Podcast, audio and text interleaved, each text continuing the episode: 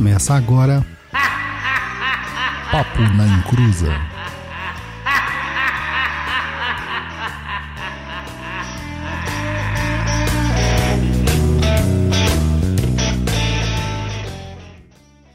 Começou, aqui é Douglas Rainho e, por favor, sem mamão. Olá pessoal, boa noite, tudo bem? Eu aqui tomando um sorvetinho no calor de São Paulo. E vamos aí para mais um programinha para vocês. Eu sou o Juan, boa noite a todos. E falar um pouquinho sobre minha jornada como filho de santo. Ah, Eu só quero saber uma coisa: é o Juan ou é o seu Zé? Por enquanto é o Juan, o Zé tá ali atrás. Beleza, então. Então vamos lá, meu povo. Vamos lá falar de macumbaria novamente. Mas antes, os recadinhos do japonês.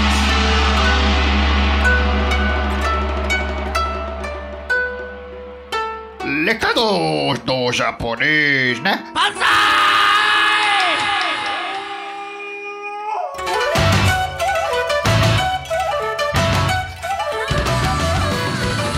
Fala, seus intrusers do meu coração sombrio, tudo bem com vocês?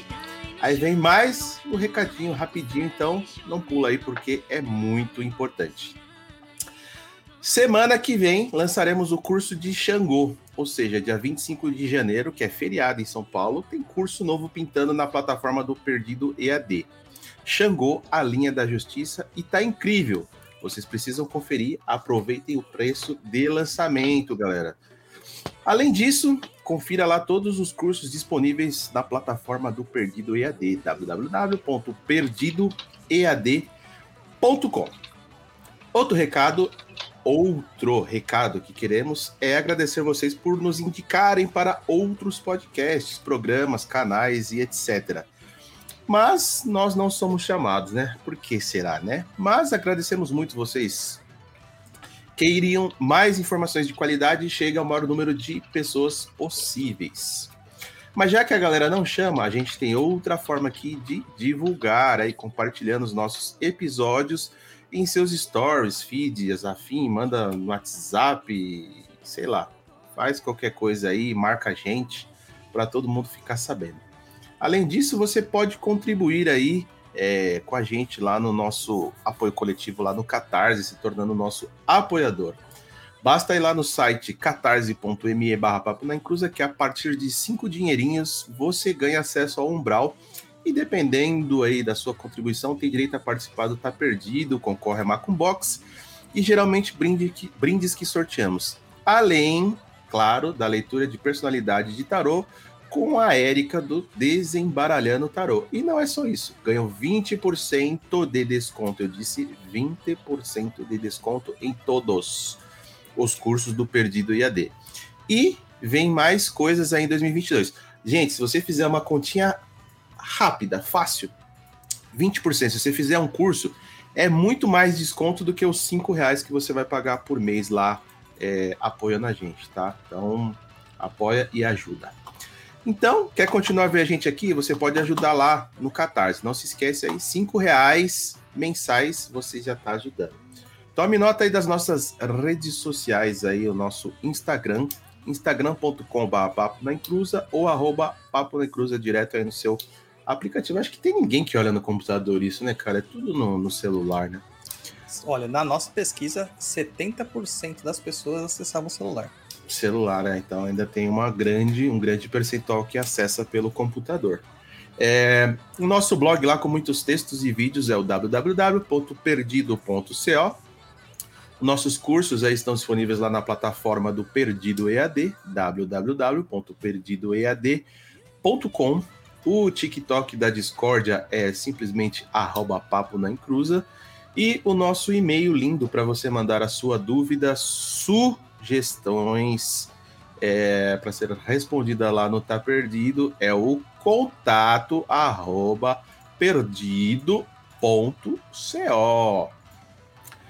É, que mais? Vamos falar sobre o tema do convidado? Olha a nossa telinha em japonês. Olha só que legal, cara. Olha só. Projetos que amamos. O quê? A gente está lá no Projetos que Amamos? Olha só. Vamos lá. Cadê os projetos que amamos? É, projetos assinaturas. Aê! Olha lá, olha lá quem tá ali.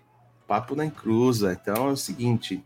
Veja que até o Catarse lá já indica. Se você entrar na página do Catarse lá, você vai ver lá que ele coloca projetos que amamos. Então, estamos lá no Papo na Encruza. Gente, não perde a oportunidade, corre lá, faz sua inscrição, apoia a gente, ajuda a gente a manter aqui essa bagaça no ar. E quanto mais tempo a gente ficar no ar, consequentemente, mais pessoas vão conhecer o nosso programa e vão saber a verdade. É isso aí. Vamos começar essa bagaça então, mano? Vamos começar? Bora. Ah, Bora que bora. Eu acho que o, o Juan não pagou a prenda do seu Zé, cara. Não pagou. Não é possível. Por isso que tá deu, problema, deu problema técnico, né, cara? O cara trabalha com TI e não sabe configurar o, o navegador dele, cara. Eu tive que Ai, vir com meu- fone com fio. É, caramba, viu? Te falar. É, Mas, Juan, seja bem-vindo. obrigado. Seja- Vamos falar de macumbaria aqui. Fique à vontade, esqueça que eu sou seu pai de santo. Amanhã, amanhã você não vai me ver mesmo, mas você esquece que eu sou seu pai de santo por enquanto. E é pra falar tudo que tem que falar, viu? É, É, cuidado que você fala que a chibata vai rolar, hein? É, então. é. O Juan tá São Jorge. Você pode. O pessoal tá falando aqui, ó. Eu jurava, o Guto, que o Juan estar de chapéu. Aí, gente. É quase impossível, cara, não É, estar. é que tá calor. É, o Juan, ele tem uma página no Instagram que é o Saravá Seu Zé Pilintra, né? Que ele começa a, a falar sobre o seu Zé ali. Aliás, na verdade é o seu Zé falando do seu Zé. Então, se vocês quiserem É. seguir, fiquem à vontade lá para conhecer mais. Apesar que o Juan é três vezes maior que a gente, já viu, japonês? Já deu golpe já. Tá, tá mutado. É o golpe? Deu golpe já, já tá três vezes maior que o Papo da Encruza. Agora É, é, tá ele que tem que convidar a gente para participar da live pra gente ficar famoso. Blogueirinho famoso, então? Seu Zé. Japonês, tem uns recadinhos aí que deixaram pra gente. Dá uma lidinha aí antes da gente começar o tema. Vamos lá. O Rodrigo Mascarenhas Barreto colocou assim: Vou tentar assistir vocês para ver a cara de todos. Eu escuto o podcast e nunca fui em um terreiro. Aqui onde moro não existe, mas continuo a buscar minha espiritualidade. Achei a todos e obrigado pelo conhecimento passado. O RS Barbosa colocou: Estou ansioso pelo episódio, melhor podcast. Abraço e axé a todos do programa. Vocês são. Pi! Não pode falar isso.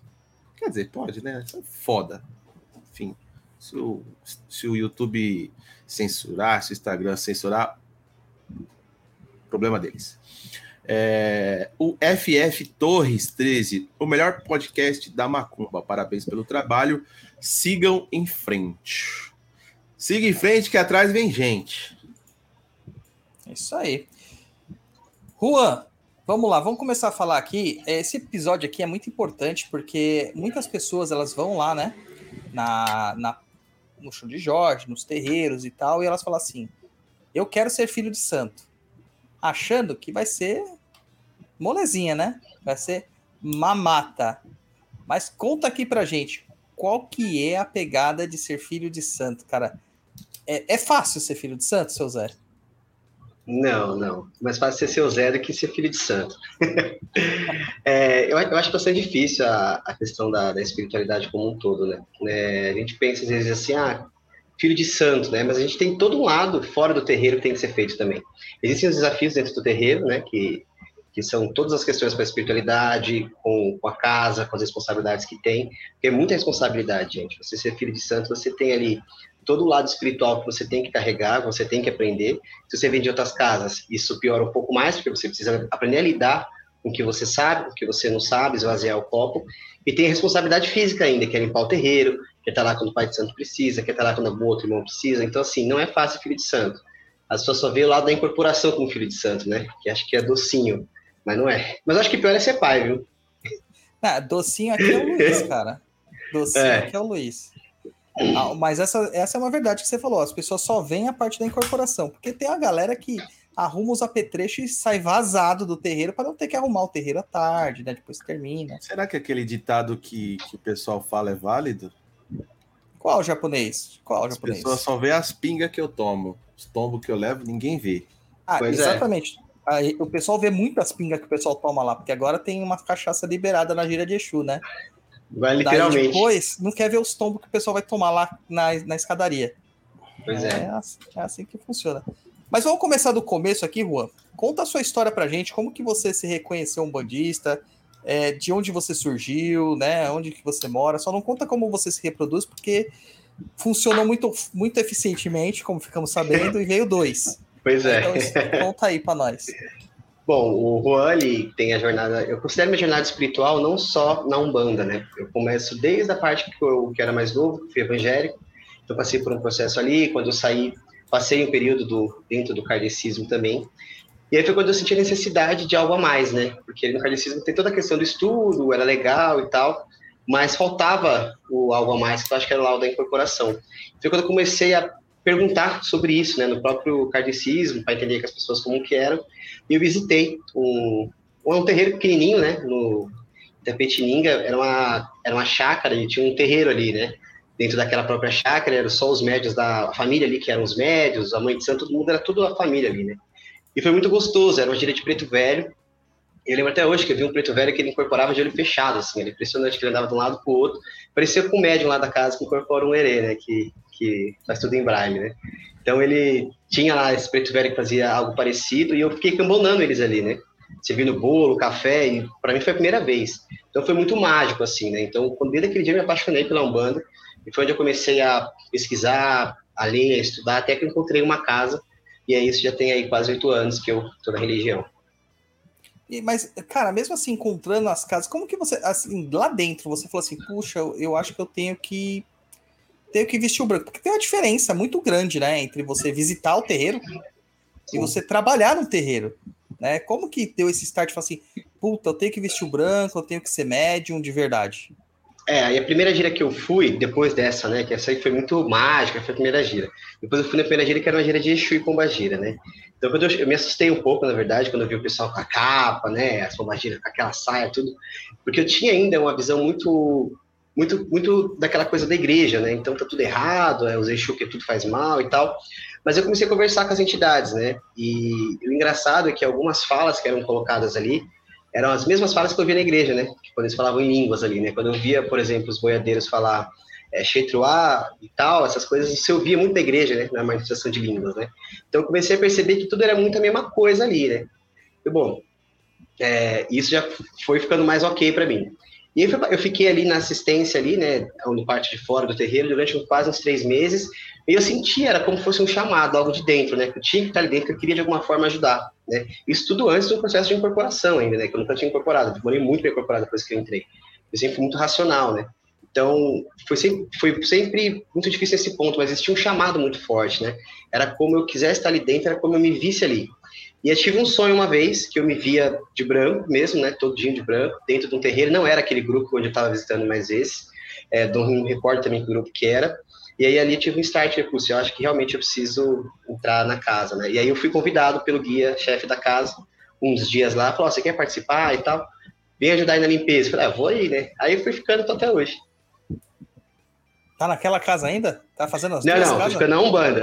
Não, não, Olha, Umbanda. rapaz. Eu conheço teu Não, santo. Eu dou um toque pra ele, viu? É. É, dá, dá pra ser assim? a, Chiba- Luiz, tipo, a Chibata já começou, Luiz. Nem começou o programa, 15 Ele minutos já tá tá- cantando a Chibata. A Tem, chibata tem já tá duplo rolando. emprego, pô. Duplo emprego, dupla jornada. Que é isso, mano. Apesar que a gente sabe, né, que o Juan e o seu Zé, como é, né, até o que o Guto coloca aqui mesmo, nunca sabemos quem tá no controle, né? Então É. o Juan e o seu Zé, meio que a gente sabe que enquanto o Juan tá trabalhando, o seu Zé tá descansando. Aí depois Como eu inverte. peguei Covid, eu só tô tomando água, gente. Então é o Juan mesmo, né, seu Zé? O Rocco Ribeiro virou nosso membro no YouTube japonês. Isso aí, obrigado aí, hein, Rocco. Seja bem-vindo. É, isso aí. Então, ó, o pessoal tá pedindo aqui a espada de São Jorge. Ó. Vou ali buscar a espada de São Jorge. Cadê a espada de São Jorge? Vamos providenciar a espada de São Jorge aqui para você. Esses são os meus irmãos de santo, né? Ah, é, o bullying come solto, né, cara? Pois é. Ai, ai. Mas isso é tudo culpa do Dânio. Tá? Quem for lá no chão de Jorge, tem o Vigília, é, o Dânio. Então vocês já podem ir com uma barra de chocolate para ele, porque ele vai pedir um doce para você. Entendeu? Porque é Vai. pior que criança. tá? Tem que agradar. É isso aí. Vamos lá, então, ó. Aqui eu quero. A gente já sabe, eu já sei a sua história de, pé, do pé, de pés. ah, Qualquer coisa aí, de cor, Uhum. né? De ponta cabeça, na palma da De mão. core salteado. Exatamente. Tá muito calor aqui, tá quente, tá duro até pra pensar. Aí gente- o, o seu começo da Umbanda foi esse, você indo nas casas e tal. Mas, cara, não batia aquele eguinho assim, falou assim, puta, sou médium. Não É, então, eu acho que acho que um pouquinho antes desse, do, dessa questão do ego, é, teve o processo de incorporação, né? Porque na igreja tinha aquela coisa de pregar a palavra e tal, então você estava muito no controle, né? Eu vi os outros irmãos santos naquela primeira casa que eu estava manifestar as entidades, incorporar e gargalhar, e falava, gente, isso é absurdo, né? Eu achava que era muito mais animismo, na verdade, do que realmente o médio ali, né? Depois que eu fui entender e tudo mais. E quando eu, eu, eu comecei a sentir aquelas primeiras coisas de, de incorporação, né? Mão tremer, aquela energia chegando, e eu vi as entidades aparecendo, isso me incomodava muito, na verdade, não era algo gostoso. Sempre foi bastante difícil. né? Eu me impressionava muito, né? Mas eu não conseguia dar o passo de incorporar. Então ficava naquela coisa ali, né? E depois que eu incorporei a primeira vez, eu acho que aí foi foi soltando, né? Que aí eu acho que as outras entidades começaram a vir e tal. Mas aí depois vem a questão do ego, né? Porque assim, você passa ali os primeiros dias incorporando, aí é difícil, é complicado, mas depois você vai se acostumando, somente com algumas linhas que você incorpora mais. E aí eu acho que tem aquela questão de você meio que se achar o super médium, né? Eu até falo essa página do Zé às vezes, né? Tem muito super médium aqui dando mensagem, porque eu acho que como você sente que é um ser de outra dimensão, né? Tá em outro plano, vem pra cá, traz ensinamento, fala coisas. Pô, você vê os guias curar as pessoas, fazer cada. Pô, é uma cuma que é feita que a vida do cara é levantada quando o guia faz alguma coisa. Então, às vezes você, como médico, você esquece que não é você, né? Que é o guia que tá fazendo. Então, um dos meus processos na, na Umbanda, principalmente, acho que sempre, né? A gente tem, tem que trabalhar isso. Mas teve bastante a questão do, do, do ego, assim, né? Eu me sentia muito guia e pouco deixava o guia trabalhar, né? E esse foi o processo ali do começo de aprendizado. Eu acho que é por isso que você não sai atendendo direto, né? É, não deveria, pelo menos, né? Não deveria. Isso. E, e na questão, assim, você começou, a- você não começou incorporando seu Zé logo no começo, né? Não, não. Não foi. O Quando primeiro, que o seu Zé se manifestou? olha, seu Zé se manifestou mais ou menos depois de um ano que eu estava incorporando já. Eu incorporava o moto baiano, desculpa. E aí, nesse, nesse período aí, o primeiro, que, o primeiro guia que você incorporou, quem foi? Foi o Zezinho Baiano. Foi em Baiano. E daí inclusive já vieram, foi lá na casa. depois vieram os outros, né? Que E acabaram. depois veio, depois veio o Exu. E como que é isso aí? Você tinha um ano de atendimento com certos guias e de repente aparece um guia que nem o seu Zé, que nós sabemos que é um É. guia que chama atenção. A gente vê que, cara, tem mulheres, eu tô falando mulheres porque é o que mais é, aparece, né? E é um fato. E- Que, que são apaixonadas, literalmente apaixonadas pelo seu Zé. Querem Sim. o seu Zé. Então, em qualquer médium que se manifesta o seu Zé, elas criam uma ilusão tremenda, né? Como que é isso, cara? Como que foi para lidar com essa situação? É, no começo, na mesma casa que eu tava, foi um pouco mais tranquilo, porque existia a mãe de santo que incorporava seu Zé também. Então, na verdade, eu tive um outro processo, né? Que foi de provar que eu incorporava realmente seu Zé, né? Que, inclusive, eles usavam um outro nome, porque as pessoas ali meio que ficavam enciumadas de saber que tinha mais uma pessoa incorporando seu Zé.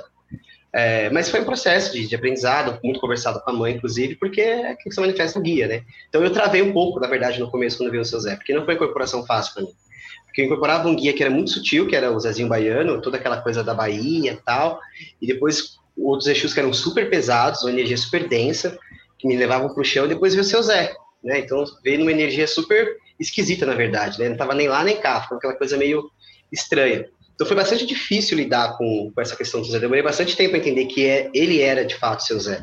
Inclusive ele usou outro nome durante muito tempo e eu fui trabalhando com isso. Mas sim, eu acho que quando eu achei que eu estava começando a melhorar, quando o seu Zé veio, eu acho que foi o, ponto que eu mais trabalhei a questão da vaidade. Porque, de fato, ele é muito procurado. Né? Seu Zé, e as pessoas confundem você com o seu Zé, né? Se o seu Zé fala através de você, as pessoas acham que você é o seu Zé, né? E Sim. não é bem assim, né? É, não só seu Zé, né? Muita gente, né? Muita gente vem atrás de mim depois no, no WhatsApp, por causa ou no Instagram, fala assim: ah, passei lá com os seus guias e eles falaram para fazer isso. O que, que eu tenho que fazer? Eu falo assim, mano. Fala com ele. é, cara. Naquele momento É. eu tava totalmente fora de mim, não faço ideia do que, que Sim, aconteceu. exato. E aí você teve lá naquela primeira casa, foi para a segunda casa. Como foi esse processo de mudança, cara? A primeira casa era uma umbanda tradicional? Era uma umbanda mais tradicional, sim. Não era exatamente como a nossa, né? né é, totalmente a mesma linhagem, mas era muito próxima, né? Então tinha a mesma linhagem das linhas, né, era bem parecido, o jeitão das incorporações, né? Então ele era muito próximo da nossa. E quando eu saí foi bastante difícil para mim, assim, eu fiquei acho que quatro, quase quatro meses sem casa, até arrumar uma outra casa que foi um pouco longe, mas eu fiquei bastante, foi bastante difícil porque eu me senti num estado de depressão, inclusive, por não estar naquela casa. Mas eu estava bastante confiante, né? Porque naquela época, depois a gente vai falar um pouco mais disso, eu imagino, dos outros guias, né? Mas uhum. eu ouvia muito seu Zé. Então, assim, quando eu saí de lá, eu saí muito confiante que o seu Zé falou para eu sair. Falou, ó, já deu o seu período aqui. Naquela então, época? Assim, naquela época. é que eu já ouço outros também, entendeu? Aquela só via ele. então, eu falou, ó, já deu o seu tempo aqui, eu acho que. E assim, saí, saí pela porta da frente, imagino eu, inclusive voltei outras vezes lá depois, participei de giras lá com a mãe, né? Estando até na outra casa, fui lá algumas vezes conhecer, visitar as pessoas, porque eu tenho amizade com as pessoas de lá até hoje, né? Com algumas delas. Então foi tranquilo essa, essa parte, mas estar fora do terreiro foi bastante difícil, porque eu não sabia lidar com mediunidade, né? Muito jovem na mediunidade, ainda, ainda sou, mas naquela época era mais ainda. E eu não sabia como cuidar exatamente dos guias em casa, né? Então, foi até um período que eu entrei na apometria, que foi bastante legal, para um aprendizado novo, né? Então, eu ficava misturando ali. Aí virou uma salada, né? Porque eu misturava kardecismo, apometria e eu fazia macumba em casa. Durante uns quatro meses, né? Então foi um processo meio, complexo nesse sentido. Então acho que foi um dos períodos que eu mais errei, né? Fora os que eu erro hoje, aquele período foi um dos que eu errei bastante nesse ponto. Até que eu encontrei outra casa. E foi muito doido, quando eu fui em várias casas visitar. Mas quando eu pisei nessa casa, eu sabia que era lá, porque novamente o guia me falou, né?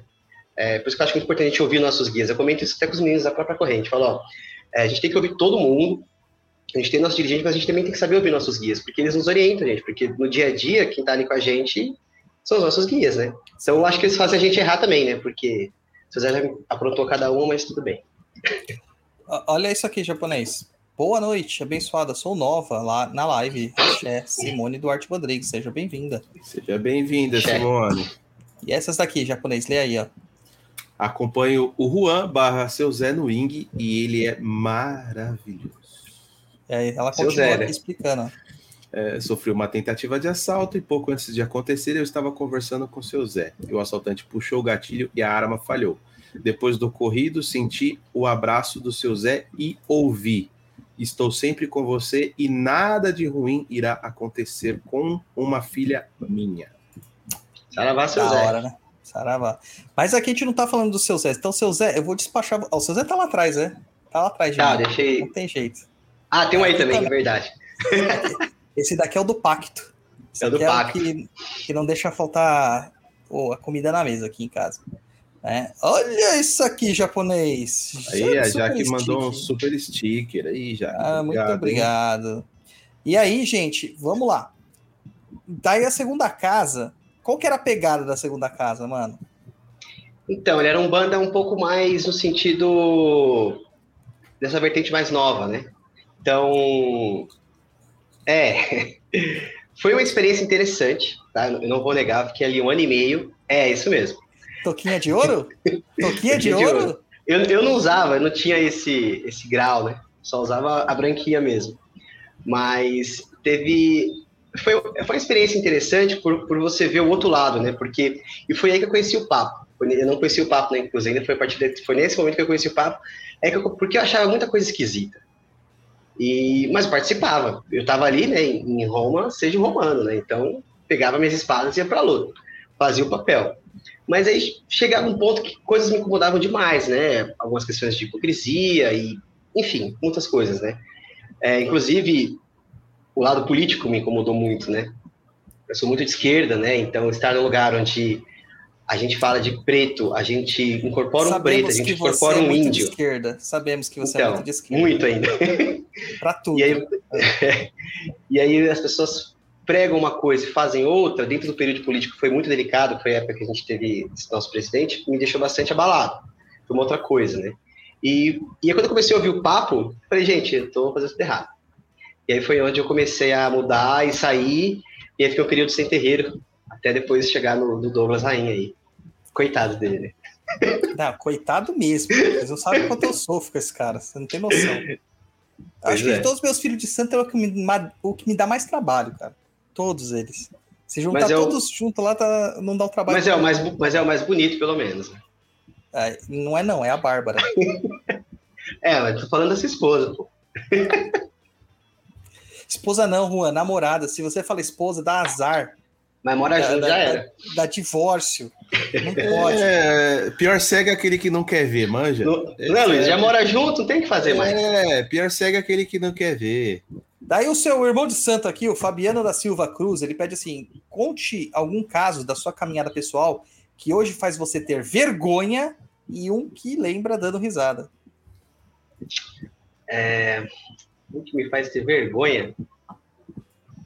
Ó, Se eu. vergonha, ele não vai falar, né? É, não, mas dá pra, dá pra falar algumas coisas, assim. Eu incorporei muito tempo. Na verdade, eu acho que a grande coisa que mais me trouxe aprendizado, no fim das contas, e que me faz mais olhar para trás e ter vergonha, é o tanto de entidade que eu incorporei sendo a mesma, né? Então, assim, incorporei muito tempo, por exemplo, Exu Caveira, trabalhei com Exu Caveira, só que nunca foi Exu Caveira. Sempre foi uma outra entidade, a mãe do seu Zé, que era o que eu descobri depois. Faz pouco tempo que a gente descobriu isso, inclusive, né, pai? Que era o Lorde da Morte, eu achando que era o Caveira. Então, assim, eu, eu fiz, inclusive na página, né, tem vídeos do Caveira, né? Mensagens do Caveira, e nunca foi Caveira. Então, você fala assim, quanto. Isso depois de sete anos de médio, né? Então, você fala assim, nossa, quanto que você passou, quanto que você já viu, quanto você teve de experiência, né? Quanto você já incorporou e viu coisas que seus guias fizeram, tudo, e ainda assim você falha, talvez por não ouvir direito, né? Ou o seu ego tá grande demais, né? E queria uma entidade que às vezes nem é aquela entidade. E você sabe que isso é uma coisa bem comum de acontecer na macumba mesmo. Por exemplo, a gente tem, graças à internet, muitas pessoas conseguiram colocar a cara, né, aí para todo mundo ver e tudo mais. Então, pais de santo que não eram tão famosos conseguiram seu espaço. Claro que ainda é difícil quebrar aquela bolha do algoritmo. É muito Uhum. difícil. Sim. É difícil você competir com um post patrocinado, com é, é, Instagram patrocinado, com Google Ads, né? Que essa galera paga, gente, para aparecer para vocês. Paga. É verdade. É sabe? Não, verdade. não, não achem que eles estão aparecendo porque eles são incríveis, não. É porque eles gastam dinheiro com isso, né? Eles têm dinheiro para gastar. E também aparecer, né? Pela bolha mesmo. Aí o algoritmo ele ganha corpo e pelo número de pessoas que estão vindo, ele acabam sendo indicados organicamente. A gente sabe disso porque no próprio no próprio Perdido, no começo do Perdido, eu não era nunca, você nunca poderia ver a página do Perdido no orgânico do Google. Hoje você já vê. A gente tem mais de 200 textos que é a primeira página no Google quando você pergunta alguma coisa sobre macumba, né? Uma delas é Exu do Ouro, Por incrível que pareça, né? por incrível que pareça. Então, é, é, outras pessoas acabaram aparecendo. Só que também deu vazão a qualquer um falar qualquer coisa. né? A gente tem um pai de santo aí que, que tá se tornando famoso, participando de outros podcasts e tal, tem o dele mesmo também. Maluco, o cara, ele fala uns absurdos, cara. Já fa- chegou a falar que candomblé vem de sanduíche é, e do francês, que quer dizer cordon-bleu, sabe? Não tem Gente. nada a ver. É, Chega a ser é, engraçado. chega a ser engraçado. É, você vê, eu vi uma outra chamada dele esses E tem dias. gente que acredita nisso? Acredita, Tem. cara, porque é, é, é a falácia da autoridade, né? Ele tá ali vestido de pai de santo, com a autoridade de pai de santo. Você imagina o quê? Que ele tem autoridade, realmente. Então as pessoas acreditam no que ele fala. Mas você vê que é uma pessoa que não tá bem preparada. Sabe? É uma pessoa E que tem não mais uma coisa, pai, nesse preparada. ponto. Eu percebo bastante isso na página do seu Zé. Muita gente, só porque eu estou ali, eu estou levando a mensagem. E, gente, você, quando você faz uma análise, é muita, ó, gente, muita macumba que tem lá, quem ensina é o Douglas, tá? Só vocês ficarem sabendo, inclusive. Tem muita coisa que a gente passa ali, coisas que eu aprendi com a vida e coisas que eu aprendi com o Douglas, as pessoas acham que você é um pai de santo. Porque você colocou um, um- como fazer uma oferenda ali. Mas na minha cabeça, qualquer médium tem que, no mínimo, saber a oferenda dos seus guias. Né? Que é uma coisa que você ensina pra gente também, né? Que é, um, que é um processo. E aí as pessoas já te colocam como pai de santo, né? Então, quando o cara realmente ele é um pai de santo e faz isso, putz, aí ele ganha É, autoridade e fala. A, a questão maior, é o entendimento maior que a gente tem que ter lá, é que o guia é seu. Então você tem que saber cuidar dele. Essa é a ideia. Tá? Eu Sim. já tive. Esse cara falou outra bobagem aí no outro.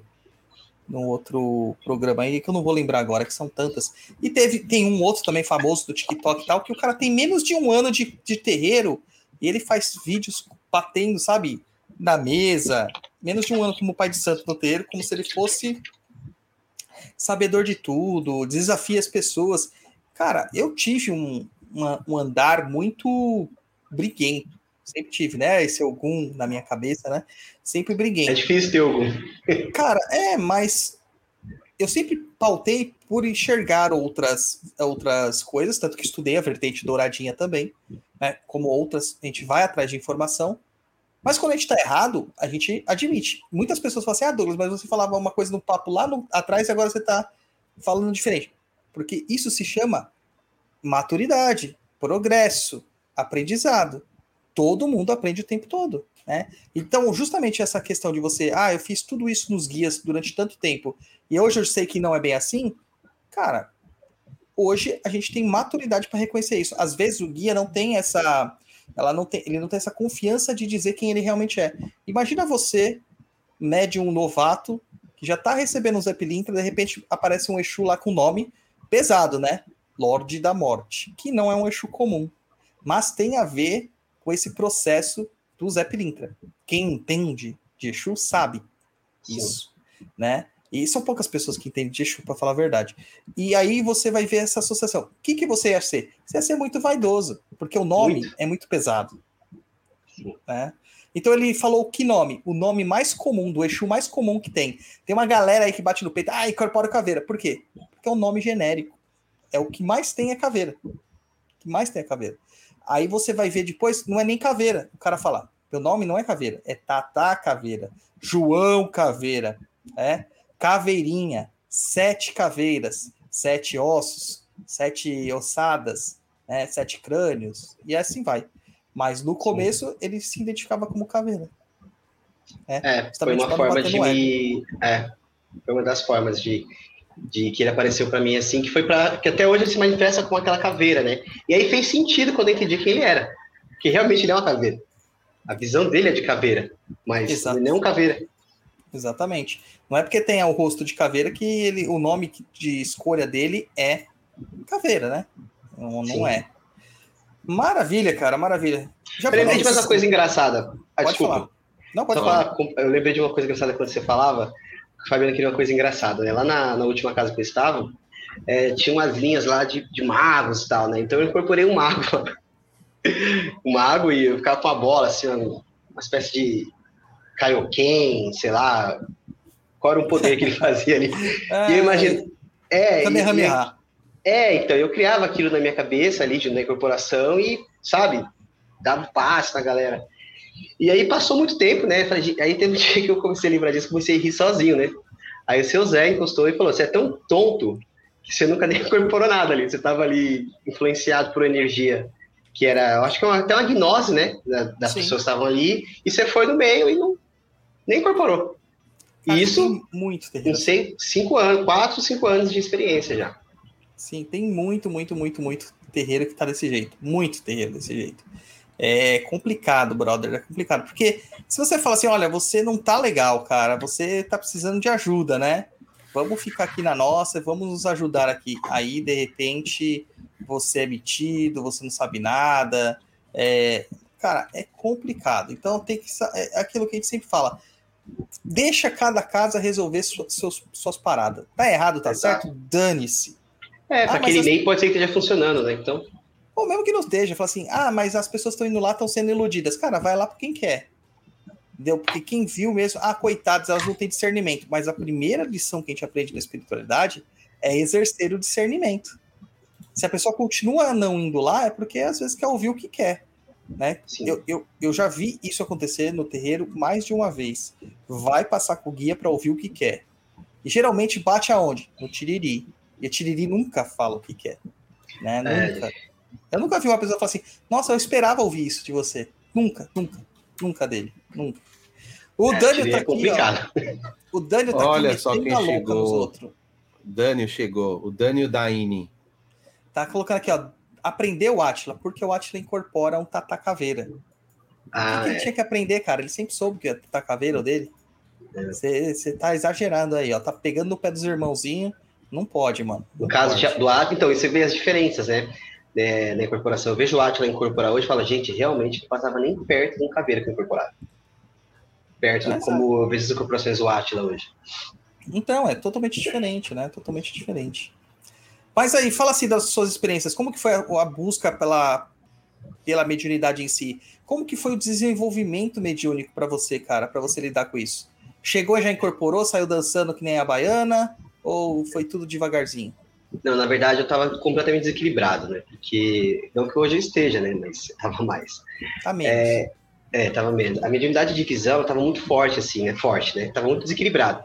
Então eu andava de metrô, andava de trem, eu ficava vendo coisas e vultos e ouvia coisas e eu não sei se eu estava vendo, se eu estava criando e era, era uma coisa absurda, assim. E desde, desde essa primeira casa que eu entrei, uma conversa com o dirigente-chefe lá, ele... com o guia-chefe, desculpa, ele conversou comigo, ele colocou a mão em mim lá e fez umas macumba, que eu não, não sei o que, que foi umas línguas estranhas também. Falou, agora você vai dar uma melhorada, vai dar uma centrada e continua o seu desenvolvimento, desenvolvimento mediúnico. Que o que falta para você é colocar os guias em terra e se equilibrar com eles. Né? E pelo visto, ainda a gente está nesse processo, né? porque aí que acontece? Quando eu fui pro segundo terreiro, é só incorporar o seu Zé. Porque pelas coisas que ele faz e tal, e todo charme, sei lá o que, que é que ele tem. Que comigo em mim, porque assim, ó, isso é importante falar, as pessoas adoram muito o seu Zé, mas em ele só dá bronca. É, são poucas vezes que ele vem e fala, oh, foi bem. Geralmente, se ele fizer isso é porque ele vai me ferrar em alguma outra coisa. Então, geralmente, eu apanho dele. Então, tem muito tempo incorporando só ele. E aí, quando mudou, quando agora que eu estou no outro terreiro, que eu acho que eu estou tentando equilibrar um pouco mais aí, que é vir os outros guias. Mas o processo foi bem difícil por isso, porque eu estava muito desequilíbrio e eu precisava do, do trabalho mediúnico. Oh, o Vitor Moreira está perguntando aqui: visão no sentido físico ou imagens na sua tela mental? Eu tenho as duas formas, mas a sentido físico é bem mais raro assim acontecer, graças a Deus. Que é um inferno isso. É um inferno, cara. Não, não é inferno, porque inferno é legal, deve ser é, é. pior. deve ser é o um, céu, então. É um culto da Universal. É, é, é, é tenebroso, gente. É culto da Universal, cara. Não é... A galera acha que ver, ouvir é legal pra caramba. Todo mundo fala assim. A galera fala, nossa, vejo tanto espírito, ouço tanto espírito. Cara, não ouvi nada, não vê nada. Raramente uma pessoa vê ou ouve. É muito difícil Sim. isso. Muito difícil. É, porque tem, que ter uma razão, né? Por que, que você vai ouvir e ver?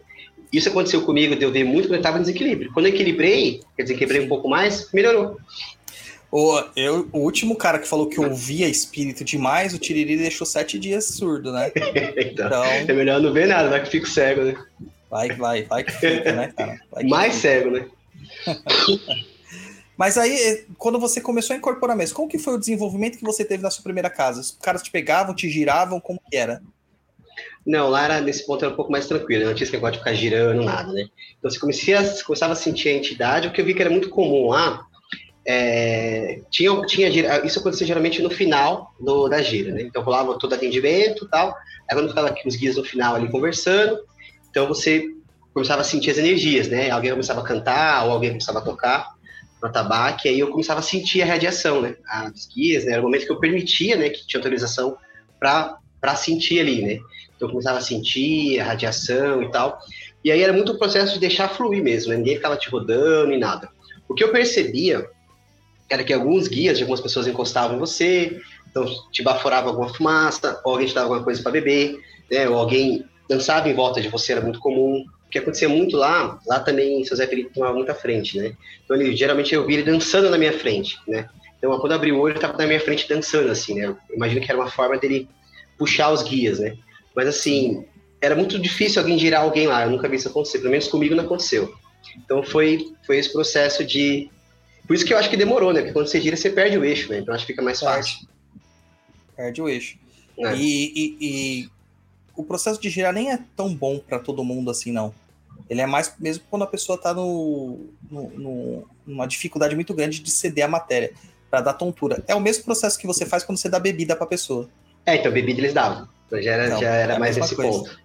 É. é tudo para você ficar tonto para poder exercer melhor essa esse tipo de atividade, cara. Esse tipo de atividade. Japonês, é, vamos, vamos fazer isso com você? Vamos? Um Vai ser golinho, legal ver japonês incorporando. Um golinho de Dreyer, depois a gente dá uma, uma rodada em você. Cara, primeiro porque eu não bebo. Já começa por aí. Pô, japonês. Então, Mas é só o cheiro, já dá um. É. Dá aquela aguinha de fogo do Tata Caveira pra ele. É, meu Deus do céu, pelo amor de Deus. Né, o pessoal tá falando aqui ó, que os caras não perdoam. Mano, na nossa casa a gente só tem celebridade. Tem o seu Zé, tem Jesus Cristo, tem o Exu Tem. Gato, entendeu? Só, temos Masterchef, entendeu? Tem de Masterchef. tudo. Tem de tudo lá. Então você pode ter certeza que você vai encontrar alguém lá. Né? Menos o Dânio. A gente, tá, a gente tá com trauma do Dânio. A gente passou um final de semana Então, inteiro mas- com o Dânio, estamos com trauma do Dânio. O Daniel teve um processo interessante, né? Ele tinha um Exu que ele tinha problemas nos braços, nas pernas, que hoje em dia tá, foi curado. É, foi. Foi, Foi depois que curado. ele começou a andar com Jesus. Foi, foi, encontrou Jesus. Você sabe que a gente não pode revelar o caso deles aqui, né? Que senão a oficial fica brava. É. Olha aí, japonês! Super sticker do William Rosa, rapaz. É isso aí, magnífico. Para obrigado aí, William Rosa, pelo super sticker. É. A pergunta que não quer calar do Fernando. Se não bebe, como vai pro swing? Vai lúcido, rapaz. Lúcido, rapaz. mas aí se você beber, você perde toda a coisa. É. Ai, meu Deus do céu, meu Deus do céu. Mas, Juan, me diga, a presepada, né? Aquela presepada que a gente vê nas casas aí, você acha que o filho de santo, ele deve perceber por conta própria e conversar com o dirigente? Ou ele só tem que se afastar da casa? O que, que você acha aí como filho de santo? Aqui é só na visão do filho de santo, hein? Peraí, se eu cometer uma presepada, é isso? É, você vê, ou Ah. você vê alguma. Eu acho que tem que ser co- conversado com o dirigente, né? Porque eu acho que assim, ó, porque eu acho que tá todo mundo tá, inclusive o próprio dirigente, ele pode correr, passar por algum erro, né? É que o dirigente não pode, se der o dirigente é, todo mundo cai, né? Mas assim, É. todos, todos somos humanos, né? Então assim, qualquer um pode falhar em algum momento. Eu acho O dirigente que erra, viu? Dirigente erra. só que aí não dá tempo, né? Que o dirigente fica no ouvido falando, não dá É. tempo de errar. Também. É, gente, se vocês não viram o tiro em terra ainda, é sinistro. Tinhoso. É, eu acho que sim, tem que ser alinhado e conversado, né? Com... No nosso caso, a gente tem também o Dânio, né? Que é uma pessoa que fica ali, olha o letra da moral dele, fica ali do lado de fora, observando as coisas, que é alguém que a gente pode conversar, porque ele tá olhando de fora, né? Então, como ele, realmente ele tá fora, então ele tá vendo coisas que a gente lá dentro às vezes não tá vendo, dentro da- do terreiro, né? E, e o Pai de Santo é obrigado a ver tudo, né? Claro que depois a gente sabe que os guias são tudo fofoqueiro. Mas, mas assim, eu acho que se, se existe alguma presepada, eu acho que tem que ser alinhado com o Pai de Santo. Seja eu mesmo, é, não sei se é porque eu sou filho de algum, eu não consigo passar batido com as coisas. Então, se eu mesmo faço errado, você sabe bem disso. Eu tô sempre enchendo o saco, falando para tentar entender o que aconteceu, ver onde errei, se errei mesmo e por que que errei. E eu acho que se é de outro, a gente tem que ser dedo duro mesmo, justamente para alinhar, né? Pra, né? Não é um dedo duro negativo, né? Falar, ó, vi tal coisa, não sei se tá certo mesmo, e, e aí conversar. Isso aí, ó, ainda dentro dessa questão da, da você citou o, o Dani. O Dani ele tem uma posição na nossa casa que é uma posição que acabou sumindo nas casas mais modernas de Umbanda, né? Nas neo-Umbanda, que é a posição de vigia. O vigia, ou cambone maior, como é chamado em algumas casas, ele não é nada mais, nada menos do que o responsável pela assistência enquanto o pai de santo está apagado. Em outras casas, poderia ser chamado de Ogã né, em algumas casas é, de, de candomblé, é o Ogan que não toca. Não é o Alabê, é o Ogan. Uhum. E ele acaba sendo o cara que não incorpora. Não é que ele não incorpora, o, o Daniel incorpora, mas ele não trabalha incorporado, tá? E ele fica de olho na assistência e no que a, a, a, a gira lá tá precisando em si. Então, se precisa baixar o som do tabaque, aumentar, alguém vai pedir alguma coisa para ele, além do carrego que ele pega, né? Pra caramba, pega pra caramba. E essa é uma posição que é importante, mas que não é só ele que tem que desempenhar. Os cambones também desempenham. E também tá quase sumindo o cambone nos terreiros, porque hoje a gente tem duas categorias dentro do terreiro. Ou o cara é médio de incorporação, ou o cara é, é dirigente, sacerdote. E tem terreiros que tem vários sacerdotes e não cambone. Só tem sacerdote. Só tem sacerdote. Outro dia eu vi uma, uma- um vídeo de uma casa, cara, que me mandaram, que eu não vou atrás. Eu não sigo mais nada desses caras. E quando aparece alguma coisa que eu esqueci de, de deixar de seguir, eu vou lá e paro de seguir. Né? Essas coisas que eu falo que eu vi, que aconteceu, são pessoas que me mandam. Aí não tem como não ver, porque a pessoa me Sim. manda no meu WhatsApp, me manda no meu, no meu Instagram, né, no, no privativo. E eu vi assim, a casa grande, mano, tinha uns 40 médios, brincando. Não tinha nenhum de touca branca, todos eles tinham touca dourada. Então, assim, caramba, muito sacerdote, né? Quem que será que anota os recados da entidade, acende o fumo da entidade? Não que a entidade não possa fazer isso, né? Pode, mas, poxa, Sim. né? Então, É assim como tem gente que vira sacerdote sem incorporar, né? Sim. E a questão do, do- A gente conhece um. Um amigo nosso fez sacerdócio Sim. e não incorpora. Né? Os guias fofoqueiros que a gente fala é porque os guias eles são os responsáveis pela casa. Então a gente já teve casos de do guia depois. Aconteceu alguma coisa na gira, eu não, eles não falam comigo imediatamente. Eles esperam voltar para casa, voltar a ter, a ter lucidez, porque, gente, é, tem uma galera que vai daqui do, do papo lá no chão de Jorge e vai lá falar comigo no final. Esquece, cara. Eu não tô em condição. Tudo que vocês falar eu vou esquecer. Eu vou lembrar assim parcialmente, porque depois do transe é, é poucas coisas que eu acabo ficando em mente. E aí eu só vou tomar tino mesmo, que eu vou começar a entrar em mim lá pela uma, duas da manhã, que aí começa a dar o sono e eu durmo. É, é eu- quando eu volto a mim. Até então, eu tô totalmente anestesiado. E isso vem geralmente naquela noite mesmo, nesse horário, ou no dia seguinte pela manhã, logo que eu acordo. Quando eu vou fazer minhas orações diárias. E os guias passam o feedback do trabalho. Né? Então, essa aqui é a relação do filho de santo com o pai de santo. E aí ele fala Sim. assim: ó, tal coisa foi legal, tal coisa não foi legal. É, tal pessoa fez isso, tal pessoa não fez isso. E aí a gente tem que chegar lá e corrigir, mas a gente não corrige é, pontualmente a pessoa. A gente dá um recado geral. A não ser que o cara. Porque a, a, a, a, bronca não é bronca, né? Mas a, a, a, a advertência é para todos da casa. Para que um fez errado, mas que os outros não cometam o mesmo erro.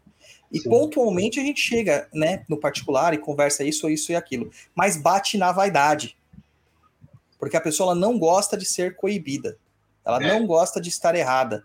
Cara, ela tá errada. Tudo bem, bem legal, tô errado, desculpa, segue em frente. A gente não tá expulsando ninguém da casa.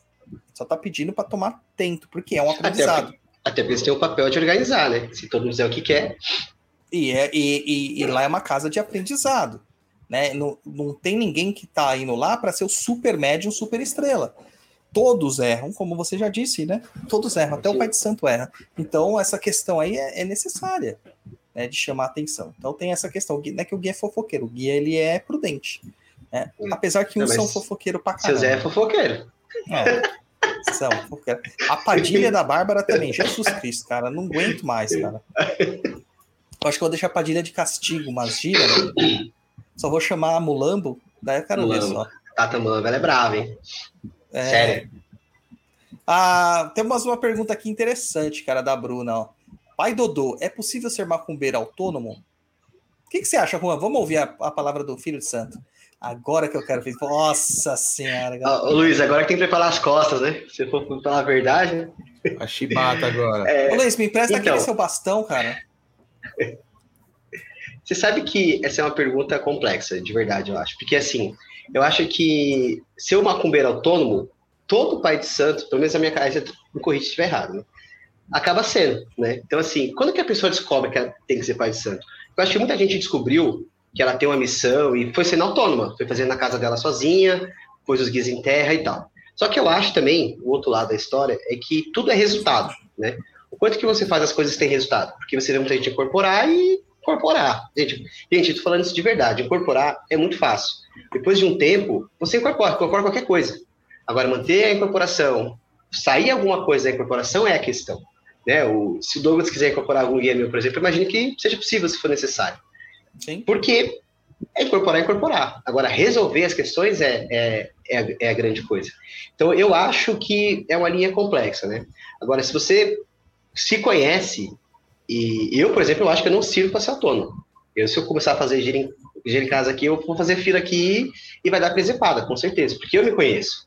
Questões de vaidade, questão de ego, isso tudo tem que ser trabalhado sempre. Mas acho que você tem uma cabeça tranquila e boa, você vai descobrir um pai de santo. Só que também tem como você descobrir isso dentro de um terreiro, né? Não necessariamente autônomo, né? Exatamente. Ah, E assim, o autônomo que é muito confundido é o quê? É a pessoa fazer as firmezas dela, conversar com os guias dela. Isso não é ser autônomo, isso é obrigatório. É isso Tá, eu você- faço, é. Você, vai ter, você vai ter o desenvolvimento mediúnico no terreiro, vai trabalhar no terreiro com a incorporação, e depois, quando você chegar na sua casa, você tem que ter o canto das suas entidades. A casa das suas entidades não é o terreiro, o seu terreiro, lá é o local de trabalho. A casa delas vai ser onde você definir que elas vão ter. Pelo menos na sua casa você vai ter que ter um localzinho pro seu caboclo, localzinho pro seu preto velho, pro seu Exu, pra sua pombogeira, no mínimo esses quatro. É obrigatório você meio que ter ali o esquema. Não precisa ser uma imagem, gente. Pode ser um lugar que você acende vela, não precisa nem ser uma firmeza é, é, fixa ali, tá? Que nem eu acendo vela pro meu caboclo de vez em quando, acendo vela pro meu preto velho de vez em quando, no local ali que eu tenho para isso. E o Tiriri que tem, o Tiriri tem, né? Não tem jeito. O Tiriri ele domina, né? Ele fala, eu quero um lugar assim, quero coisa assim. E ainda mais com, com o oráculo, a gente precisa fazer sempre os agrados para ele. Hoje ele tava bravo, hoje ele tava. Tava. Tava, tava difícil. Hoje ah, mas ele me deu uma informação legal hoje. Pra você não, ele deu pra Mari. É. é. Pra Mari, porque é. ele gosta da Mari. É. E você não deve gostar é, muito. Não, mas. Aquele não... Ah, eu vou aprender aquele ponto que ele quer. o problema é esse, você fala que sabe todos os pontos dele e nunca sabe. Aliás, ele então, inventa você... os pontos, sei de onde ele tira. Ah, ele fica ouvindo música o dia inteiro, mano. Deve ter um Spotify lá no Astral. É, então. Spotify família, deve ter pra falange inteira, Spotify falange, tá ligado? Pois e aí, é. o, o, no caso ali, você vai ter que ter o seu canto para fazer essas, essas conexões. Só que você não precisa incorporar em casa. Não é necessário incorporar em casa. A incorporação é o último estado da situação. Né? É, então você vai ter que aprender a se conversar com essas entidades de uma forma melhor. Na Umbanda que eu tenho origem, existe o Kauri de cinco búzios, né? Que na verdade você usa quatro, mas chama de cinco búzios, que você conversa com as suas entidades. Né? Geralmente é um Exu que responde, mas qualquer entidade pode responder. É... E, e, ou você usa da sua clarividência, da sua intuição, da sua clareaudiência, etc e tal. Você pode fazer isso. Tá? Você pode fazer isso. A questão é que a maior parte das pessoas querem o quê? Incorporar em casa. Com qual necessidade? montar gira em casa? Não, você quer atender alguém que está com algum problema? Fala assim: olha, aprendi um curso aqui, é, num curso aqui como fazer firmeza. A gente faz isso em todos os nossos cursos, a gente explica essas coisas. Você vai aprender a firmeza, vai aprender a magia, vai aprender a oferenda, você vai fazer para a pessoa, ofertar para a pessoa, pronto, você está trabalhando. E eu aprendi uma coisa também, pai, que é assim, ó. É, eu, eu aprendi isso a duras pernas também, porque eu já incorporei bastante em casa. É, a gente já conversou sobre isso também. Então, foi um processo de aprendizado para mim, porque eu, eu, não tinha confiança em mim, né? Então, assim, se eu não tivesse incorporando com o seu Zé, sempre o seu Zé, não tivesse incorporando com o seu Zé ali, uma outra entidade que era mais próxima, eu não, sabia, eu não acreditava que se eu fosse ali e falasse, ó, tem um, sei lá, alguma coisa ruim aqui em casa e vai embora, ou assim, lá vai se não, se não fosse ele, eu não acreditava que estava certo, né? Então, foi um processo de aprendizado. Eu lembro que quando comecei a quebrar esse vínculo de ah, ter uma necessidade assim, X e tal, e eu comecei a fazer as coisas, eu senti ele muito próximo de mim, apesar de não incorporar. Hoje em dia eu nem sinto mais, né? Só quando ele quer falar mesmo.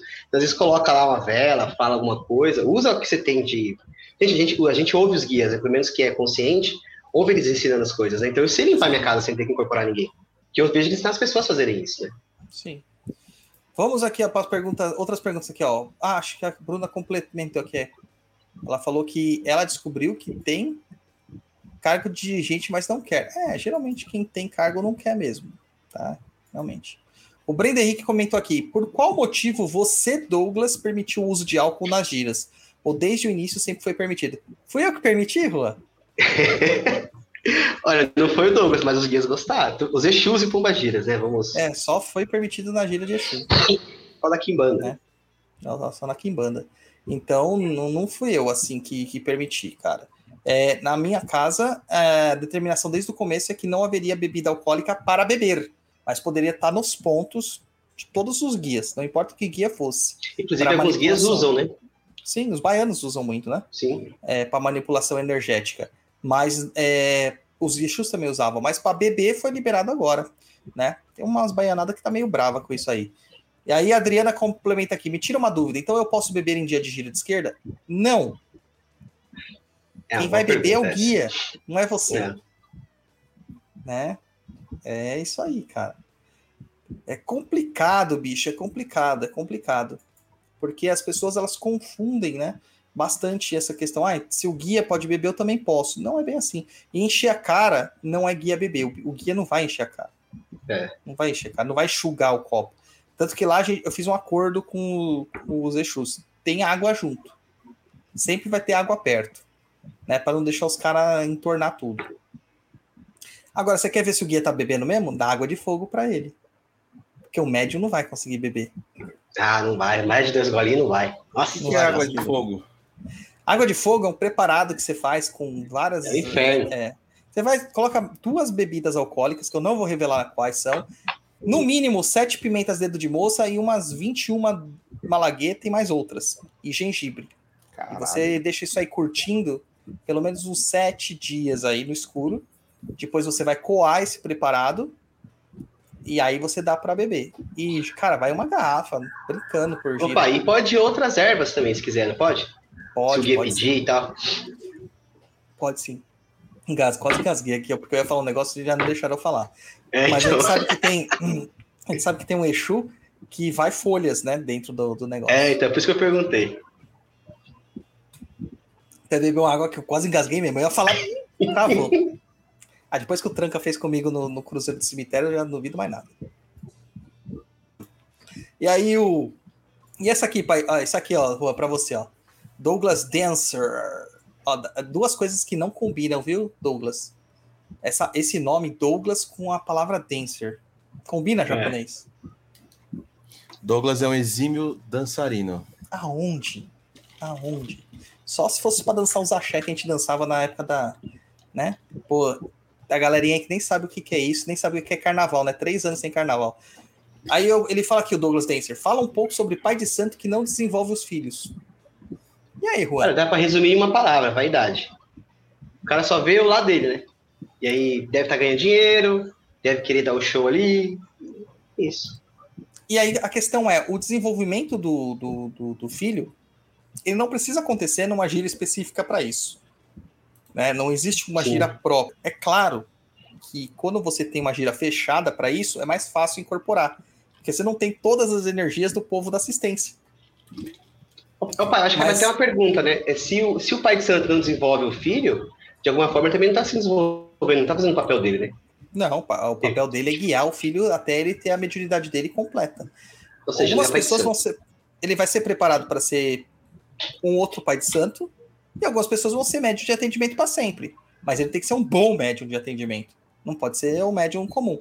A gente tem no chão de Jorge lá todo um, um procedimento. A, a pessoa incorpora, se acostuma com o guia incorporado. Cara, vocês não sabem como é difícil você ficar incorporado com o guia sem o guia fazer nada. É um saco. Você passou um castiguinho desse aí, né? Uma Passei, inteira assim, passei. Né? Mas tem gente que fica meses. Eu conheço gente que ficou mais de um ano assim. É, e aí depois começa a dar passe, aí tem que segurar a vaidade do médium de querer falar alguma coisa, para só depois, aí sim começar a dar consulta. Tudo tem procedimento, cara. Então o desenvolvimento também é do pai de santo. E a maior parte do desenvolvimento na macumba mais tradicional, pé no chão, é feito durante as giras de atendimento. É assim. Essa é para você ler, japonês, pro, pro Juan. O Vitor Moreira diz: aproveitando o tema de incorporação, como funciona a escolha da roupa da entidade? Ela diz ou o médium escolhe? Então, aí eu acho que a gente volta naquela primeira pergunta que foi feita lá atrás, sobre o ego, né? Porque eu, eu era doido, gente, doido, doido, pra ter uma capa preta com Exu Caveira. Que, meu, eu nunca, nunca um guia me usou capa. E eu ficava puto com isso, porque eu acho mó legal aquelas capas, né? E ainda bem que não usou, porque ele nunca usaria uma capa, né? Por ser o Lorde da Morte. Posso mostrar a imagem do Lorde da Morte, pai? As pessoas Pode, verem como que é o. Lorde da Morte. Ó, esse é o Lorde da Morte, gente. Veja quem ele parece. Não vou falar de fundamento, não, mas só pra vocês terem uma ideia. Ele não usa capa preta. Ele parece uma caveira. E eu queria uma- muito uma, uma caveira, porque eu queria uma capa para usar por causa do caveira, né? Mas você vê, muita questão da vaidade. Porque eu acho que saber o que o guia quer, eu acho que é um pouco do alinhamento da casa, do dirigente ali, o pai ou a mãe de santo, mas o que você realmente ouve das entidades, né? Porque quando eu comecei a incorporar, eu já queria, quando eu comecei a incorporar o baiano, eu já queria fazer uma guia para ele, já queria um chapéu para ele, porque lá podia, né? Então eu já queria ter tudo baiano, né? E aí a mãe ia podando, falando, não, você não precisa disso, para que você quer isso? É o baiano que realmente quer, tanto que ele foi no CDJ faz pouco tempo, nunca até hoje usou um chapéu, porque não precisou. Porque se você conseguir ouvir o guia, né? É, seu Zé ele usa, usa um chapéu, que é um chapéu que até é velho, que ele usa até hoje, é o mesmo chapéu. É, eu conheço um médium que incorpora um sete cruzilhadas que eu- ele quer usar a capa velha, toda furada de, de parafina, porque, cara, vela cai, queima, brasa de, de charuto cai, queima, isso aí vai zoando. Ele quer essa, essa roupa. Ele quer essa roupa. Né? Aí temos o nosso obsessor de estimação aqui, Daniel Aí, esse falou. Dani. Aí, japonês, lê aí. O Daniel disse: Ô Juan, para entrar no terreiro falou que era cambone, médio de incorporação, curimbeiro, faxineira e etc. Verdade, isso é verdade, isso é verdade, esse bilhete, eu tenho que falar a verdade. E é verdade também que eu faço tudo isso, tá? É verdade também. É, o Juan é um dos poucos que esteve com todas as faxinas lá. E também É. ajuda na corimba, organiza a pasta de corimba. Isso a gente não pode negar. E o É, Cambono é. sempre tiriri quando ele deixa. A gente nunca sabe se é o Juan ou se é o Zé, mas como tá ali já vindo na família, a gente permite, entendeu? Posso contar, pai, como que foi a história do CDJ, quando eu soube que eu era Pode. CDJ? Pode. É, teve um outro programa do pai, que é o Pedido de Pensamentos. Eu acho que era o segundo ou terceiro episódio, né? Que eu tava pegando o metrô. Eu chegando na estação do metrô, que eu não vou falar qual é, chegando na estação do metrô, eu ouvi, tava ouvindo o programa e ele falava sobre uma surpresa que ele ia ter e tal, não lembro exatamente qual foi a fala. E ali seu Zé me falou, sempre seu Zé, você vai entrar no terreiro dele. Falei, ah, seu Zé, beleza, valeu. Nem, nem botei fé, né? Porque falei, meu, eu tava fazia pouco tempo que acompanhava o papo, que acompanhava o perdido e tal. E aí, quando abriu as vagas, eu falei, puta, agora, né? Vou me inscrever lá e tal, né? Aí eu me inscrevi e falei pro pai, falei, ó, eu sei fazer o Ijexá aí na Curimba, se precisar de uma ajuda aí e tal. Faço isso aí e limpo o chão também. E aí deu certo. É isso aí. Aí fizemos a primeira gira lá, onde que só tinha o Douglas, Corimbeiro, o Juan, o Dânio, eu e a Gatti de Cambone, cara. Vai entrevistar 23 pessoas. E seu Zé foi nesse dia. Sim. Acho que passou 12 ou 13, Foi. se foi muito. Né? Não lembro exatamente. Já faz dois anos, né, cara? Dois anos de CDJ. É que tinha uns que não dava, tem uns que lá foi brigar com o Tiriri, pô. Aí não dá, né? Passou depois, né? É. É que Tiriri é. Não, o Tiriri é nervoso, não dá medo. Tiriri. Tiriri gosta de dar corda. Gosta de dar É, corda. então, Tiriri é trevoso, só confia muito. Pois é. Ai, ai, ai. Vamos ver aqui. O que mais aí, japonês, que tem aqui de comentário aqui? Vamos ver. Aqui, ó. O, o, lê o comentário do Adriano aí. Eu ganhei meu quarto de santo e minha tranqueira, deve ser tronqueira, né? Que ela quis dizer. Faço minhas É, firmezas. É ele, tá, japonês? Ele, ele. É, Adriano. ele. Adriano. Faço minhas firmezas e já era. Me sinto bem assim. Tá difícil encontrar local sério. Eles dão as consultas dele, vez ou outra, e deu. Ele complementou aqui, ó. Hoje mesmo eu fiz minha oferenda para Oxóssi e Caboclo e ficou lindo. E aí entra de- nessa questão da Bruna, que ela quer saber se tem uma forma de trabalhar a mediunidade e cumprir a missão dela, mas não quer estar em terreno nem ser dirigente. Ela tá sem saber o que fazer da vida. Bruna, eu vou te dar um recado, cara. Não foge do terreiro. Isso é vaidade. Tá? É vaidade. Eu sei disso porque é o princípio básico de todos nós. Eu já passei por isso, o Juan passou por isso. Apesar que o Juan disse que não quer ser pai de santo nunca Não. né? E, e, e outras pessoas que eu conheço já passaram por isso. Mas isso é ser, vaidade mas nossa. Se você for chamado. Não, eu não tenho chamado, Pai de Santo. Eu, eu, eu sei Tá, que eu não mas e tenho. se você for. Eu vou teimar. Até me fuder. Desculpa. Nós temos um, o, a gente sabe que o Luiz tem chamado de ser pai de santo, né? Mas ó, não quer nem incorporar, mano. Quem Quem incorporar? falou isso pra você? Não posso te contar. Aí lá, agora, Matheus Brandini. Ah, Tem alguma restrição de carne no tem, dia da sim, gira? Tem, tem. Não pode comer carne. Amanhã, Aí, ó, Pai de Santo aí, tá vendo? amanhã a gente tem gira. É. Na Agora, gira de- eu vou, Na gira vou de Kimbanda não tem. vou explicar por que, que não pode comer carne, segundo Douglas Rainha. Que a carne é um alimento indigesto. Indigesto da seguinte monta: ele vai consumir muita energia e vai ficar muito tempo dentro do seu corpo. E aí você não vai ter uma energia limpa, vamos dizer assim, pela energia que você desprendeu para poder fazer a digestão daquele alimento. Por isso que não pode comer carne. Vermelha, tá, gente? Fora que algumas vezes você não consegue nem é, pegar essa energia porque ela foi concentrada ali para digestão, né? Então você acaba ficando capenga mesmo. Fica capenga. É, lá no, no chão de Jorge, é, por definição, é proibido qualquer consumo de carne vermelha 24 horas antes e no dia qualquer tipo de carne, seja até branca. O Rompimato liberou que no dia que as pessoas podem comer carne branca, porque tem pessoas que não aguentavam ficar sem comer carne. Então, carne branca foi liberado. Na gira de, de Exu, aí pode qualquer coisa. Cara. Na gira de Exu, o preceito é abolido.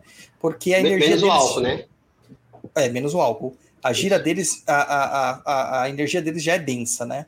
O álcool não é nem por causa da densidade, é porque a pessoa fica louca, né? Ela fica bêbada. Já imaginou chegar bêbado lá dando consulta? Não tem como, né? É comparação é bom. Pronto, temos fofoca no ar, japonês. Vai lá, ó. Ai, Jesus. Esse Tira é essa quente, aí. Essa é. Mariane Scaff. Seu Zé já ficou- Senhora Zé Pilintra. Seu Zé já ficou bravo algumas vezes dizendo que o Juan saberia resolver sem precisar ele vir para resolver. Era esse o lance de confiança. Exatamente Aí, ó, isso. Pronto, fofoquei. Pronto. É isso. É aquilo que eu falei sobre a incorporação. E é isso, cara. É assim, ó. Agora que nessa pegada da Nayana aqui, o que, que você acha que é importante, né, um filho de santo aprender é, quando ele começa a buscar uma casa? Desde aquele princípio que ele não conhece nada, como a gente viu o, o, o Adriano reclamando aqui que não tem casas confiáveis, usando essa premissa que não tem casas confiáveis. O, o neófito, né, aquele cara que não sabe o que está fazendo, é, que está sentindo, ele tem uma apreciação pela Umbanda ou sente uma necessidade de ir para a Umbanda, o que, que você julga importante para ele aprender ali na hora que ele se torna um filho de santo? Entrando cru lá. Já entrou, né? É, entrou, acho- já entrou, mas tá cru, não É. sabe nada de corpo de, de mediunidade, espiritualidade, nem nada. É o nosso, o nosso monge, o nosso monge budista que foi aprendendo com o tempo. Nosso Sim, querido sim. Edgar. Sim, maravilhoso, inclusive. Olha, eu acho que a grande questão é a observação. Você tem que saber observar, né? Porque eu acho que a gente aprende muito observando os outros, né? Claro que tem que respeitar ali a dirigência, respeitar, inclusive respeitar os irmãos mais velhos, não por uma questão dos mais velhos terem vaidade, não é isso. É porque eles já passaram por um processo ali de incorporação, de não que eles saibam tudo, não que eles sejam um dirigente, né? Mas assim, eu acho que respeitar de observar, né? Como que o irmão está fazendo, às vezes você não sabe como que você firma uma vela no ponto, às vezes você não sabe nem tem que pegar ardósia para estar ali, não você viu o irmão fazendo, né? Aí observar o, o pai de santo, eu acho que é uma questão de ter respeito mesmo pela casa, pela, pela corrente, e ouvir muito o que o pai de santo diz. O pai, a mãe de santo, né? vai depender da casa e da diligência. Porque se der merda, é ele que responde. Então ele sempre vai falar o que é melhor. Acreditem nisso. É isso aí. E tem muita gente que acha que o pai de santo dá bronca porque porque ele é vaidoso, que ele quer causar, que ele quer mandar, etc e tal. Minha frase de entrada aqui seria: a Umbanda não é democracia. E eu sei que isso ia causar um estresse. Mas não é, cara. A Umbanda é uma teocracia, né, Sim. ditatorial. Ou seja, o pai de santo manda, os outros obedecem. Porque ali não tem essa de, ah, vamos votar para ver. Não. Se você está incomodado, não quer que isso aconteça, vaza, procura outra casa. É assim Foi o que aconteceu comigo na primeira casa. Eu, eu cheguei no ponto que eu não entendia mais que aquilo que eu ouvi ali era ok pra mim. Falei, bom, eu vou ficar aqui arrumando briga? Não, existe um dono nessa casa. Gente, terreiro tem dono. Tem um dono aqui que, quando a gente fala dono, a parte física é, é o pai de santo, mas o lado espiritual é os guias do pai de santo, mãe de santo. Então, assim, existe um dono ali. Os guias, ele acende uma vela de um jeito, tem chapéu, não tem, tem não sei o que tem, porque aqueles guias entendem que é daquela forma. Não é o pai santo que fala, né?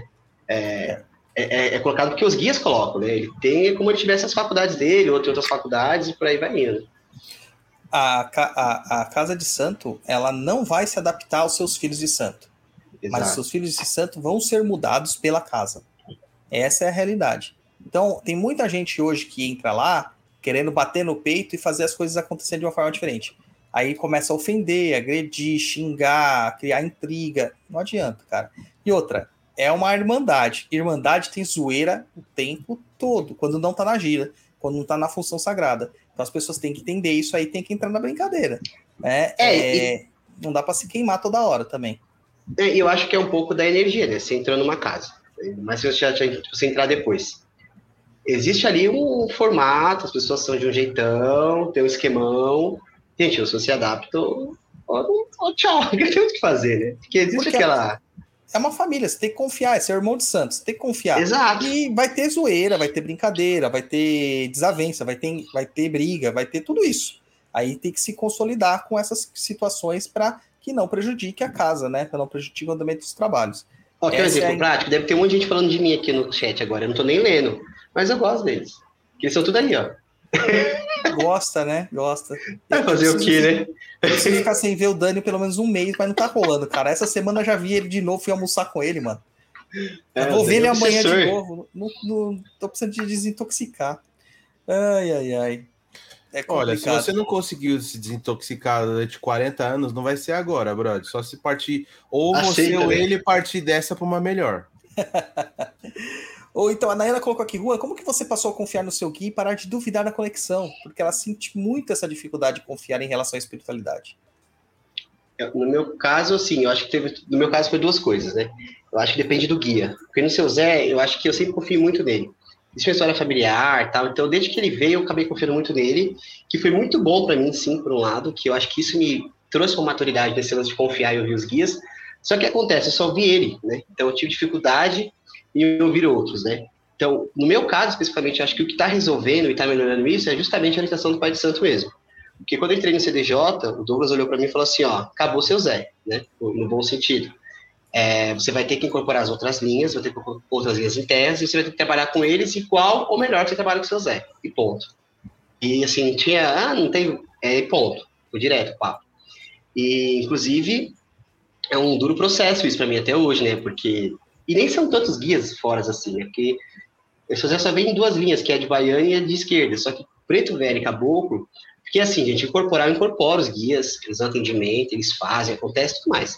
Agora, o dia a dia, que é que o Douglas falou agora há pouco, sobre ter os guias em casa, porque assim, o, o dia do terreiro é só um dia e são três, quatro horas ali de trabalho. É a entrega que você tem de todo o processo que você faz de aprendizado durante duas semanas, no nosso caso.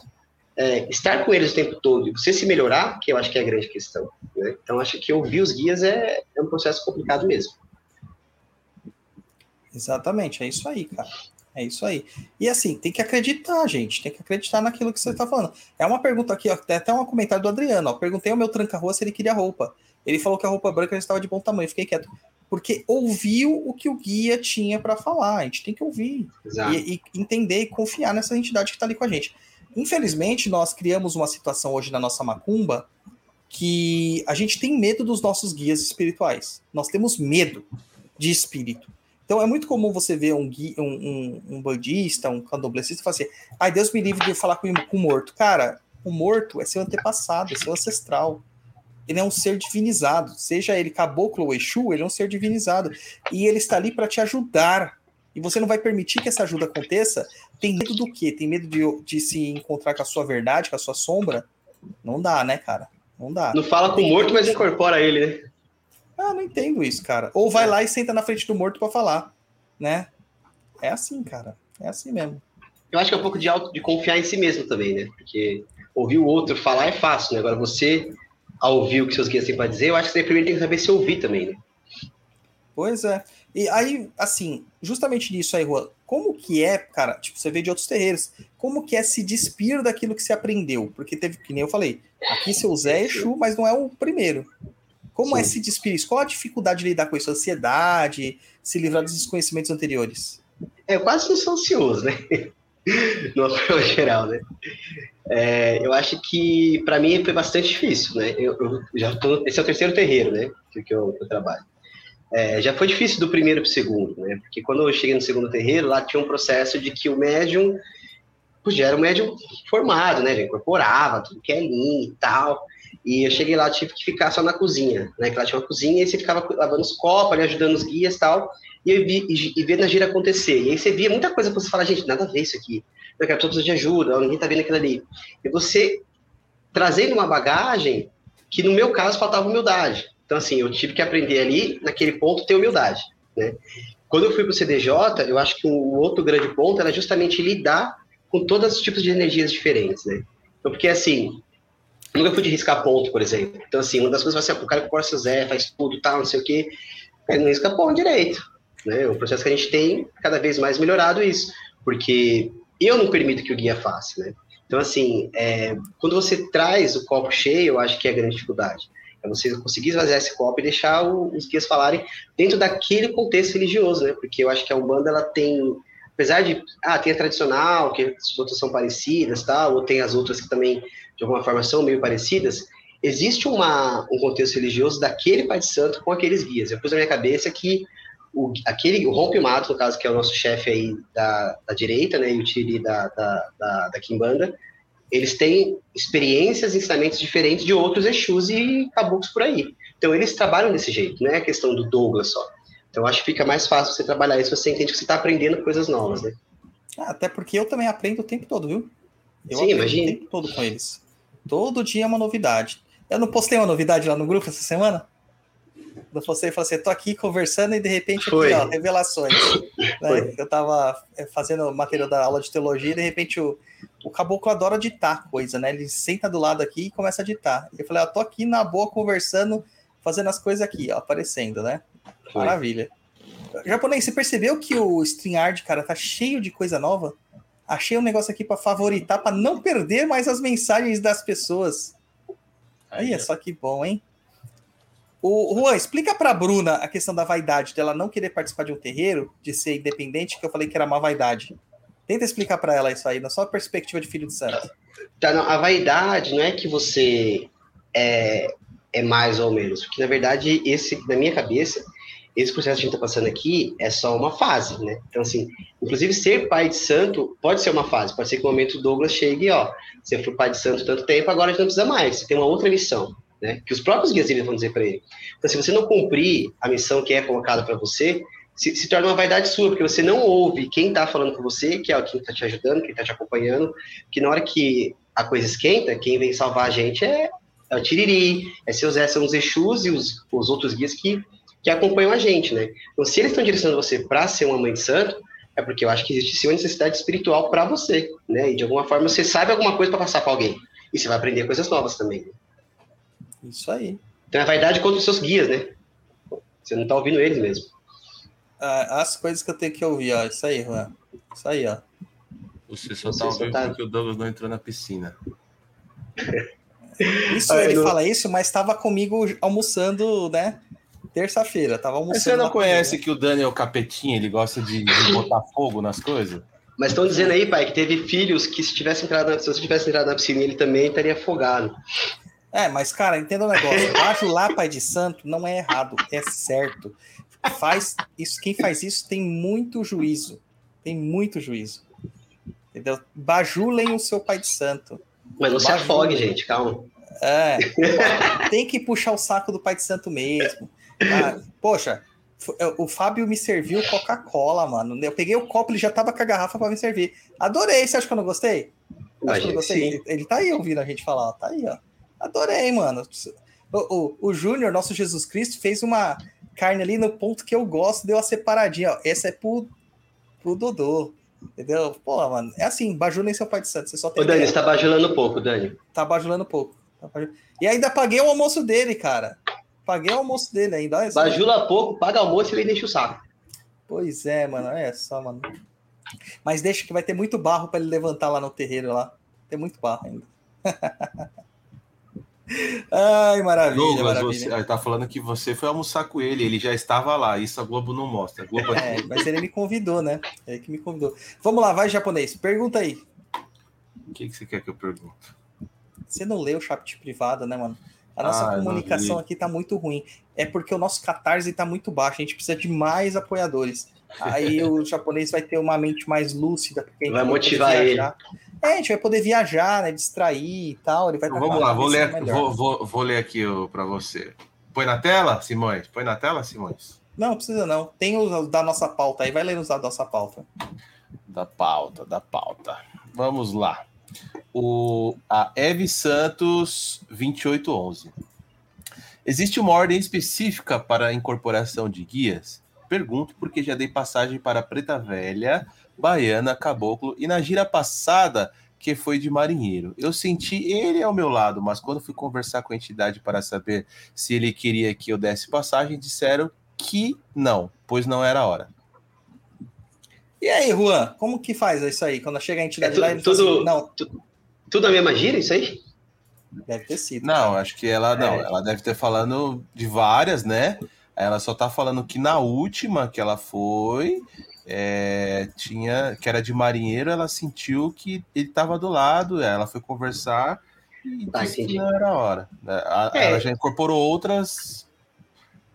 Fala aí. É que ela quer saber se tem ordem, na verdade. Não tem uma ordem É, não tem ordem. Eu acho que é muito do que o trabalho que tá rolando, muito do que o dirigente está colocando ali, e que os. A gente, eu falo dirigente, é porque o dirigente está sendo guiado pelos guias da casa. Se você tá lá e não tá confiando no que tá acontecendo, sai.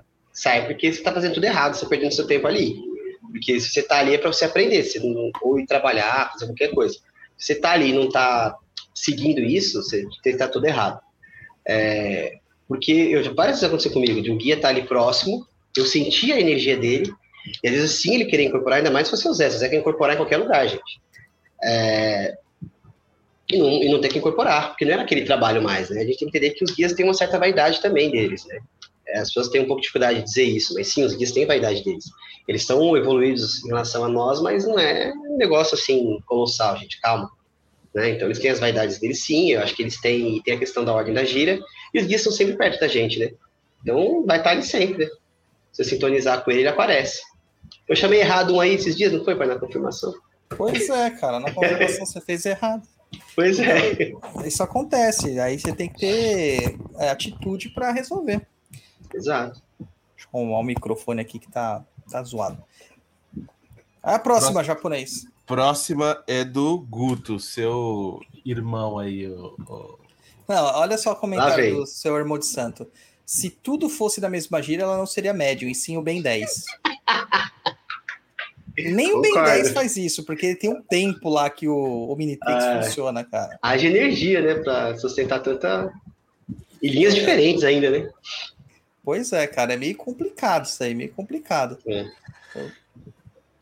o Guto pergunta: quais atitudes e virtudes se deve ter como um filho da casa? O que você espera que a casa tenha de compromisso com você? Essa é boa, hein? É, É, eu o, acho que o Exu Gato sempre nos surpreende. Caramba, hein, Guto? Isso é polêmico, hein? é polêmico. Inclusive, inclusive tem um negócio aqui, ó, do Dânio também. Juan, Exu Gato atende no terreiro ou na caixa de areia? Eu acho que ele de uma caixa de areia maior, Dani. A caixa de are- areia eu descarrego. É os carregos. É, eu acho que assim, como, como filho de santo, eu acho que é seguir tudo que a casa tem, né? Eu acho que ir na limpeza real, gente, é, não tô dando recado para os moças aqui, porque alguns deles vão, alguns. Então, assim, é ir na limpeza real, é, é estar é tá disponível, de fato, para as necessidades da casa, né? É, inclusive no happy hour, viu, gente? Quando tem um happy hour da, da firma, né, no caso inteiro, tem que ir, tem que estar presente, porque é o lance do que o Douglas falou, da irmandade mesmo, né? Então, acho que, como compromisso do médio, além de ajudar nas questões físicas da casa, na hora da gira lá, tá no compromisso, né? Tá dentro da corrente, tá na vibração quando precisa estar. É hora de brincar, é hora de brincar, é hora de estar na concentração, estar na concentração, tá na observação dos irmãos ali, ver quem tá precisando de ajuda, quem não tá, observar, né, a sua mediunidade como tá indo, observar o que o Pai de Santo coloca, tudo um pouquinho que eu acho que eu já falei. E agora, que eu acho que o filho de santo tem que da casa, é, eu acho que parte, não é da casa necessariamente, eu acho que é parte do, que ele se desenvolve, né? Então, assim, se eu vejo que minha vida tá andando, minha vida tá mudando, eu, eu espiritualmente estou melhorando, por exemplo, eu não conseguia falar com alguns guias, gente, eu não conseguia falar com alguns guias. Hoje eu consigo. Então, assim, eu acho que a casa está me atendendo, né? Então, eu acho que é muito de uma busca pessoal da pessoa, né? O que ela está buscando para a evolução dela, né? Exatamente. Assim, eu vou responder uma coisa aqui pro, pro Exu Gato. O que que, quais são as atitudes e virtudes? Trabalho. É, gente. Não, não tem espaço pra gente preguiçosa no terreiro. Não tem. Tá, e posso, trabalho. agora eu posso puxar o saco, Pai de Santo? O Douglas, ele trabalha pra caramba porque eu encho o saco dele toda hora. Então, assim, como filho de santo, eu dou trabalho mesmo. Então, eu sempre tô perguntando, sempre tiro dúvida. Depois, a página do seu Zé, muito mais, porque eu tenho medo, às vezes, de colocar uma coisa ou outra que pode ser que esteja errado. Então, eu sempre tô consultando ele, tô sempre perguntando coisa pra ele. Agora, com a cabala de Exu, então, então, toda hora. Pois é. E não só isso, né? É, tá lá para ajudar a gente a, a, a varrer. O pai de santo não consegue varrer, viu, gente? É, nós temos deficiências físicas aqui. Então, tem que estar lá para lavar o terreiro. Hoje era nove e meia da manhã, eu tava no terreiro, cara. Ontem era era oito, oito horas da noite, tava eu e a Gatti no terreno organizando o terreiro. É, mas tem que ter gente lá para ajudar, tem que ter gente para organizar. É, depois da gira, quem puder ficar para pelo menos colocar as coisas no lugar é importante. É, não tô falando só do meu, tá? Tô falando de todos os terreiros. Porque, que nem assim, no Oxum, o que acontecia? Lá terminava mais ou menos umas 11 horas, 10 horas, 11 horas. Era longe. Eu demorava quase uma hora e vinte para voltar para casa. Para ir era duas, para voltar era uma hora e vinte. E, cara, dava 10 para as 11, que as, quase todo mundo estava desincorporado, menos os pais de santo e eu, né? Geralmente são, eram os últimos a, a desincorporar. Ah, e a Superstar também. Aí. Todo mundo já estava com as coisas guardadas. Todo mundo já estava com as coisas guardadas. Mas a É. organização da casa não estava feita, porque não tinha acabado a gira. Então tinha os pontos coletivos, né? As firmezas coletivas, tinha às vezes que fazer algum trabalho no final. É, tinha que ajudar o médium que tinha acabado de desincorporar, guardar as coisas dele, porque daí já começava o acelerou, vamos, vamos, vamos, vamos, todo mundo sair. Porque como lá é um lugar meio ermo, todo mundo tinha que sair junto, né? E, cara, a galera vazava. Quantas vezes eu fiquei sozinho, eu lá e o, o pai de santo? Quantas vezes largaram a gente lá, inclusive do carro falhar na hora de ir embora, sabe? Não tem ninguém para ajudar, e etc e tal. Várias vezes. É complicado. Então, Ainda bem que tá lá. você não me ligou esses dias pra ir lá resgatar você. Ah, como você ia lá em Santo André, mano? Você ia lá em Santo André. Não dava nem tempo de você chegar lá. E... Eu nem lembro mais como chega lá. Ah, tive lá. Perto esses dias aí. E, e- então tem que ter essa junção aí de, de atitude. O filho de santo não tem que ficar esperando. Né? E te ouve muito, ah, mas você não me ensinou, ah, mas você não me posicionou, ah, mas observação. Pegar uma prancheta, escrever, pegar uma flor, é, organizar as cadeiras depois que acaba a gira, nada disso é preciso pedir. Pô, caiu cinza de cigarro no chão dos, dos guias. Por que, Tá que você não tá com a vassoura? Por que, que você não tá com a vassoura na mão para varrer? Entendeu? Ah, não é sagrado. Não, não é sagrado, é sujeira. Você pode pegar lá e varrer. Não precisa ninguém pedir para você fazer isso. Né? Não, E, e Isso- sempre, e sempre alguém fez antes, dá pra ver que alguém tá varrendo, Sim. só E observar. lá, lá no show de Jorge a gente tem isso, ainda bem que a gente tem isso. É, não, lá é É tranquilo nesse ponto. Olha isso aqui, É. japonês. Mais um membro japonês. Elivelton Pontes. Elivelton Pontes. Lembra Obrigado, quem era o Elivelton. Lembra? Elivelton, jogador do Corinthians. Exatamente. O que fez um gol de perna esquerda contra o Palmeiras na final do Paulista. De fora da área e no ângulo.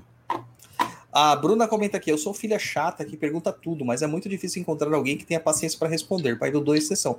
Não sou, não, porque tem hora que eu tô com o saco cheio também, mas eu falo para ele: falo, pô, de novo, mano. Será que eu já É. falei isso? Tá faltando um pouquinho de pensamento, né? Mas O é. pai Dodô bate mesmo, calma, viu, gente? Não é docinho assim, não. É calma. Ah, docinho. Não, o docinho aqui é só o Luiz. É. Entendeu? O docinho é só o Luiz. Manda a próxima, japonês. Vamos lá, a próxima do Junior Trash. Zelador que fala que ele precisa dar banho nas filhas de santo. Existe isso mesmo? Já ouvi dois relatos de pessoas distintas. Oh, meu Deus. Lógico que ele precisa, certeza. O Juan deve ter visto também relatos. Já, nossa, na página do seu Zé tem muito relato, assim. É, eu vi um relato de, uma, de, de duas moças que elas foram fazer um trabalho, né, que pago, tal, um super trabalho. Aí chegou lá, o, ia ter uns sacrifícios e tal. Mas até aí parecia tudo normal, né? Aí na hora que o cara foi lá, riscou os pontos, tudo, o cara falou, ó, agora vocês têm que tirar a roupa, assim, 100%, inclusive as roupas íntimas, que a gente vai começar o trabalho aqui, eu preciso que vocês passem a noite aqui comigo. Ela vai passar a noite só sem roupa tal. Não, vai precisar de uma relação, tal, isso aqui. Elas saíram fora, denunciaram, tudo. Mas é, tem bastante relato, assim. Existem casos em que existe o pai de santo que pode, só o pai de santo pode dar aquele banho, mas a mulher vai ficar de biquíni, tá? E sempre vai ter outras mulheres juntos no banheiro. Nunca é sozinho. Mas é muito difícil, cara. E geralmente o que acontece? Es- Escolhe-se duas pessoas de confiança, mulheres, que vão lá e faz, fazem isso. Tá? E então. Ai, ai, o nível da safadeza tá ali, né? Nível, Japonês? nível hard, né? É que usa. É aquilo que a gente falou no começo, né? Usa esse poder do pai de santo, né? É, o, poder, o pai de santo é sedutor, né? Por causa É. que é um cargo de poder. Sim. né? Então a gente fala que tem os, as Marias e Mários Pembas, que vão atrás de pai e mãe de santo. Sim. E isso acontece mesmo.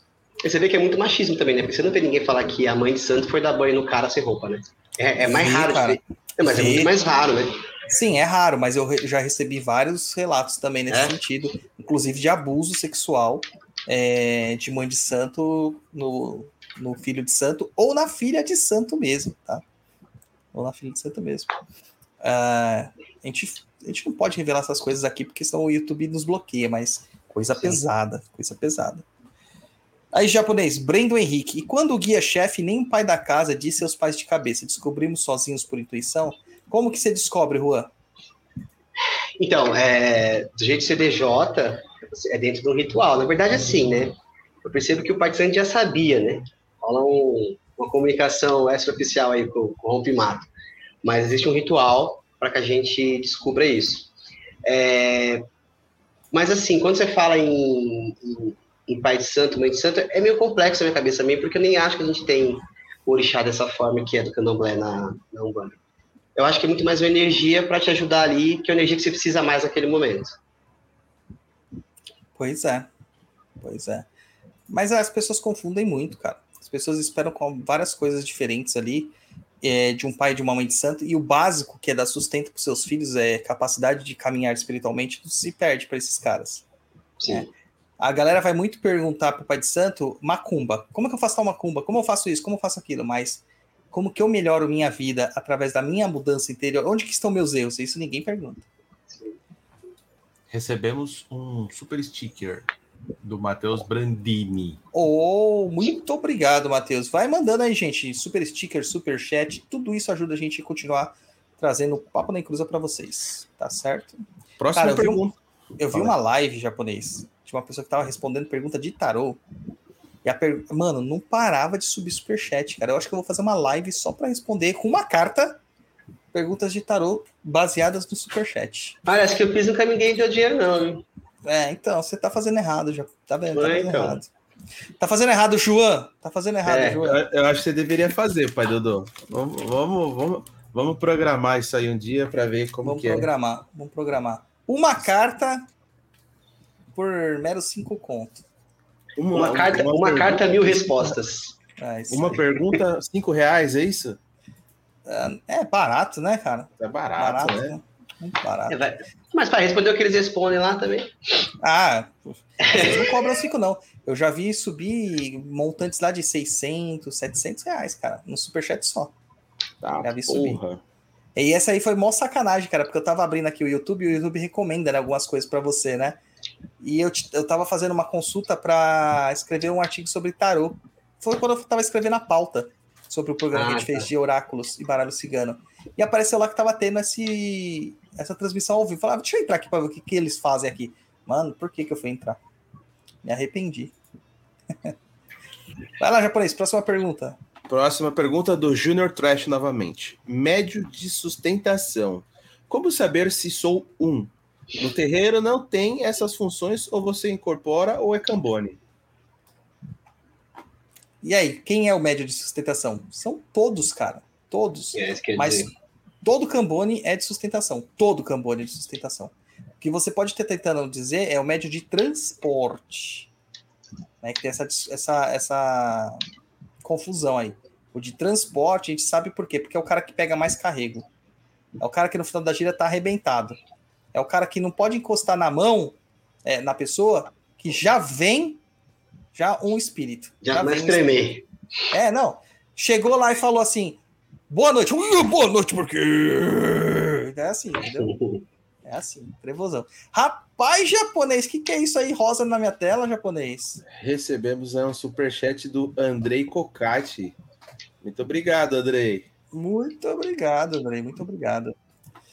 A pessoa você chega lá e tá tipo. Oi, me dá um cigarro. Esses caras geralmente são médios de transporte. E aonde está a maioria dos médios de transporte? Na igreja evangélica. Na É. igreja evangélica. E olha, gente, vocês sabem, falam assim, não, não tem Exu na igreja evangélica. Tem. Tem. Tem muitos. E eles vão lá pra zoar mesmo. Pra zoar. Você acha que é. Tá pensando que Exu é zoeiro pra caramba, mano. É. Entendeu? Pergunta aqui pra você, o, o, o seu Juan. Juan, você que faz essas camisetas e xícaras, uma médium da corrente já vai querer. É, então, na verdade, gente, eu, eu lancei o símbolo do seu Zé, o logo, e aí eu ganhei da minha sogra umas canequinhas com, com os logos, tudo. Eu tenho pensado em fazer, mas não sei. Faz, Tô mas 10%, 10% é meu, viu? É, ó, tá vendo? Divulgando aqui no Papo da Encruza. Não, isso aqui é a parte do Pai de Santo. Depois a gente conversa a, a comissão aqui de. de... A, do, a, da do Luiz. comissão de marketing. Já te tirou fora, hein, Luiz? Ai, ai, meu Deus do céu, cara. Muito bom, muito bom. E daí, se você ganhar um dinheiro com isso aí, você já dá para pagar o que a vovó mandou você pagar pro Dani, tá vendo? Essa história do Dani também é demais, hein? É, próximo aí, japonês.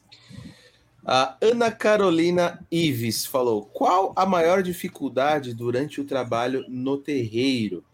E como lidar com as dúvidas e insegurança durante o trabalho e não deixar que elas trans atrapalhem ao realizar um, e a realizar um bom atendimento? Ah, eu, eu acho que a grande dificuldade que eu tenho quando estou incorporado é quando dá aquele apagão.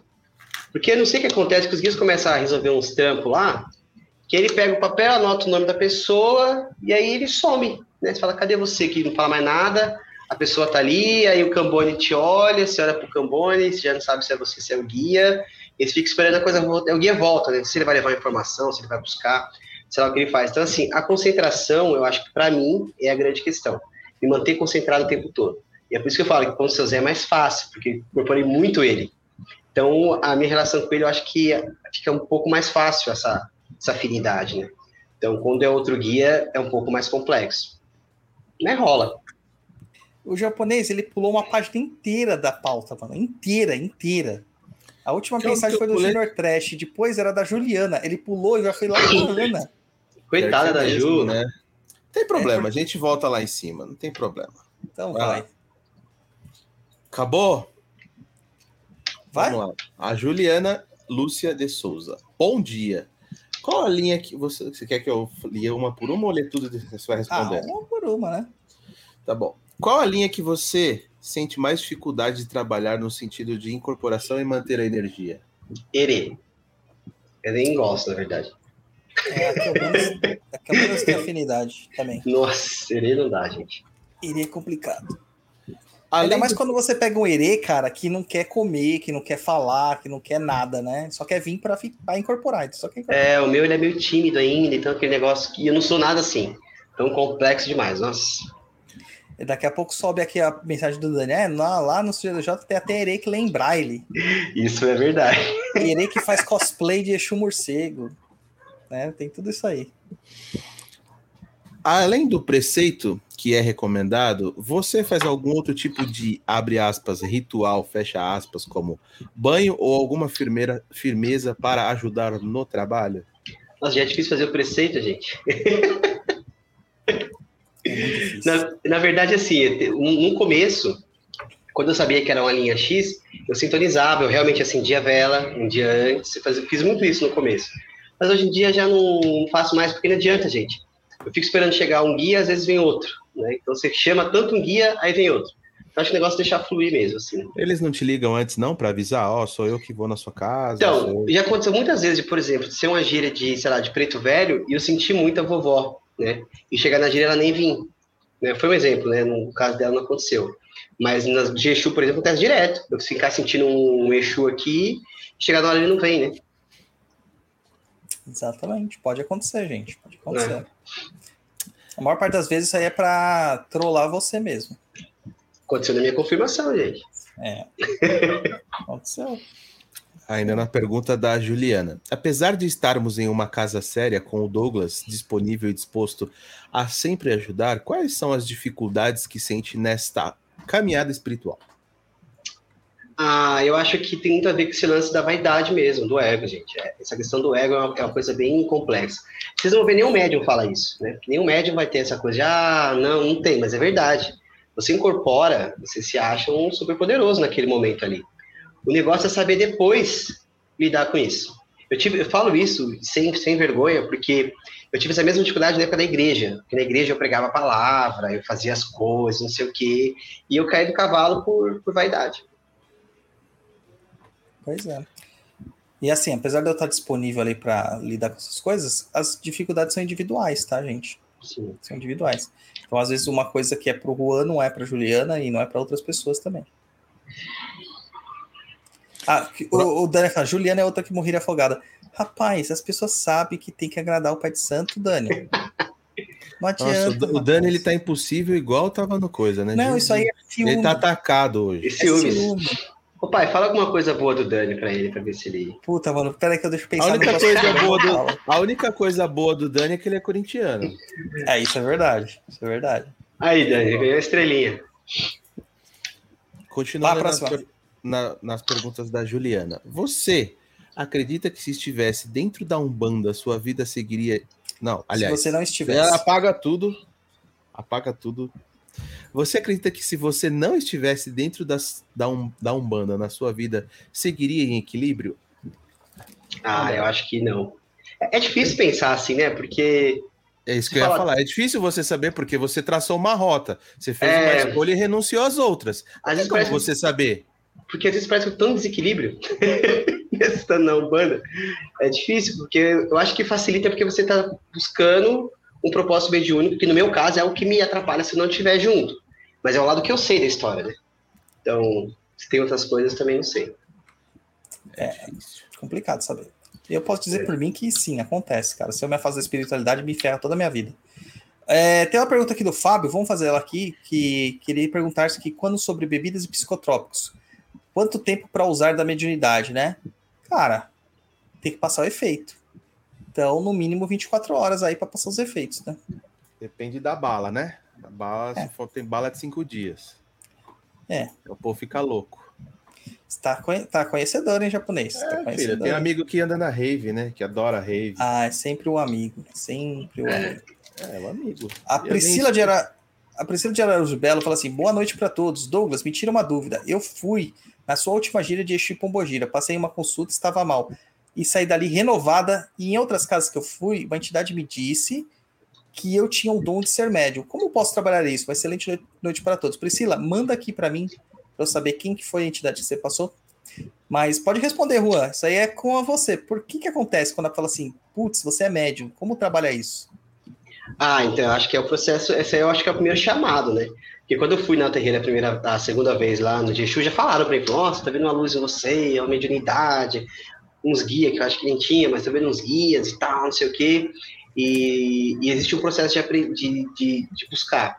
Cara, é, é ir num terreiro que você goste e conversar com o dirigente e, e frequentando e visitando, porque assim, te surpreende, né? Porque o dia que me chamaram a primeira vez foi uma surpresa para mim, não esperava real. Eu já nem esperava fazer parte, assim, né? Eu tinha um desejo, né? Eu já tinha o desejo de fazer parte, mas eu não esperava que ia ser convidado. Então, assim, na nossa casa tem um outro processo, cada terreiro vai ter um jeito. Então, acho que você tem que ir visitando a casa, conversar com a gente e falar isso pro guia. Falar, ó, quero participar, me falaram que eu tenho uma, uma mediunidade aí, eu quero trabalhar isso, quero que você confirme se é real. Acho que tem que falar pro dirigente, ó, alguém me falou que eu tenho isso. É mesmo? Aí, dirigente, aí Aí é só alegria, só, só problema depois. É, tem muita gente que fala assim, é, me falaram que eu tenho isso. Pô, calma Quem lá, te gente. falou? Quem A te gente falou? não tem como saber, né? Eu recebo muito isso no oráculo, assim, ah, meu dirigente falou que eu tenho tal e tal Exu, tal e tal coroa. Eu falei assim, e se eu jogar aqui e aparecer ao contrário? Aí a pessoa fala assim, ah, é, não sei, vai acabar com a minha fé. Não dá, né? Daí a gente não, nem joga. Nem joga. Próxima pergunta. Tô perguntando aqui, o que, que você tá fazendo fora do terreiro japonês? Cara, eu sou o cara que não frequenta terreiro. É, o japonês é um dissidente. Dissidente? Será? Ou do ocidente. Vai, japonês, próxima pergunta. Do RS. Barbosa. Na minha, na sua caminhada mediúnica e de desenvolvimento, quantos amacis e lavagens de coroas eram feitas em um período de um ano, Douglas? Existe uma organização nesse sentido na sua doutrina? Qual a sua visão e entendimento sobre isso? Cara, não tem uma, um calendário. As coisas não tem calendário. Tipo, ah, vamos tomar baci em janeiro, em, em março, em julho, em dezembro. Não existe, é por conforme a necessidade de cada um. Né? A gente tem alguns rituais que são periódicos, mas a maior parte das, das ordens vem de cima. Então, assim, eu sei que assim, coisas que eu tenho que fazer todo ano. Festa de caboclo, festa de caboclo e Oxóssi, eu sei que tem que ser feito todo ano. Festa de Iemanjá tem que ser feito todo ano. Preto Velho tem que ser feito todo ano. Ogum tem que ser feito todo ano. Festa de Almas também. É... Santo Antônio, que o bendito do Rompimato pediu para fazer. Até hoje eu não entendi porquê, mas ele quer que seja feito todo ano. Temos os cruzamentos que a gente faz todo ano, mas confirmação, por exemplo, a gente não faz. A gente fez uma confirmação e tem dois anos. Né? Tivemos dois cruzamentos. Deitada de Oxalá, você faz quando as pessoas precisam. Deitada para os seus guias de, de coroa, né? Para os seus orixás de cabeça. Faz quando precisa. Entendeu? Não tem uma métrica para isso, não. Não tem, não. É, outras casas que participei tinha estipulado isso. Né? A gente tinha o Amaci no começo do ano, junto com o Joshossi, na primeira casa, que na outra era um dos rituais do ano que eu lembro qual é agora, mas era uma vez por ano o Amaci. Próximo japonês. Serafim Tibúrcio. Hábitos como fumo e gole atrapalham o processo mediúnico como filho de santo? Saravá, seu Zé Pelintra. Sim, atrapalha. Porque, na verdade, eu não acho que é só a bebida e o cigarro, é qualquer tipo de vício, né? Inclusive outros tipos de vício também. Porque tudo aquilo que você coloca mais. Que a gente, na verdade, somos teríamos que estar tá cuidando do corpo, né? Inclusive, a gente só fala sobre Kimbanda, né? Gente, a é até mais assim dura do que os outros. É, do que a Umbanda, né? Quer dizer, porque você precisa ali segurar o cigarro, a bebida. Eu faço tudo isso, eu bebo, eu fumo. Então é uma coisa que eu tenho cada vez mais trabalhado em equilíbrio, porque isso desgasta o seu corpo, desgasta a sua espiritualidade. Né? No dia da gira eu não faço, mas. E os outros dias? A, Umbanda é todo dia, né? Macumba é todo dia. E você vai ser cobrado por isso, cara, porque aparece. Mano, o que aparece para mim de casal, você tá abusando disso, tá abusando daquilo. Nossa, não, não, mas eu não faço. A pessoa tenta mentir pro oráculo, cara, ou mentir pro guia. E o guia só olha assim e fala, ah, tá bom. É, de pessoa que vai bêbada no terreiro, né? Seja da corrente ou da, da assistência. Eles acham que eles estão enganando a gente. Né? Eles acham que estão enganando. Não estão, eles estão enganando eles mesmos. Quem não está se nutrindo do axé ali são eles. É uma perda de tempo, na verdade. É. Posso mostrar uma coisa que eu recebi aqui no WhatsApp? Pode. O que, que é isso, mano? É o Dani. Ai, Dani mandando Dani. nudes para você nessas horas. Mandou ele é aqui. É muito, só só é porque eu parente. falei que a única coisa que ele tem que é corintiano, ele me manda essa foto aqui. O Dani tá muito carente, cara. Tati não tá dando um talento nele. Lê a pergunta aí da tela, japonês. Darcy Bittencourt, ou Darcy Bittencourt. O desenvolvimento do médium é todo definido pelo pai de santo ou o guia costuma interferir ao ver a habilidade, a habilidade ou falta delas no médium? Caramba, você viu o tamanho do pernilongo que eu batei aqui? É, é para mim esse aí também? É, lógico, você é o convidado, pô. Eu acho que, que as duas coisas. Que assim, eu, eu costumo muito ouvir os guias, mas eu sempre alinho isso com o pai de santo, né? Com a mãe de santo, nos outros casos, com as outras pais de santos mães, no caso, porque eu acho que essa coisa de só ouvir e só aprender, se não tem troca e não tem uma outra visão, não, resolve. Acho que tem que ser um, uma mescla de tudo. Porque é importante sim ouvir os guias, né? Tudo que eles falaram, você aprender com eles.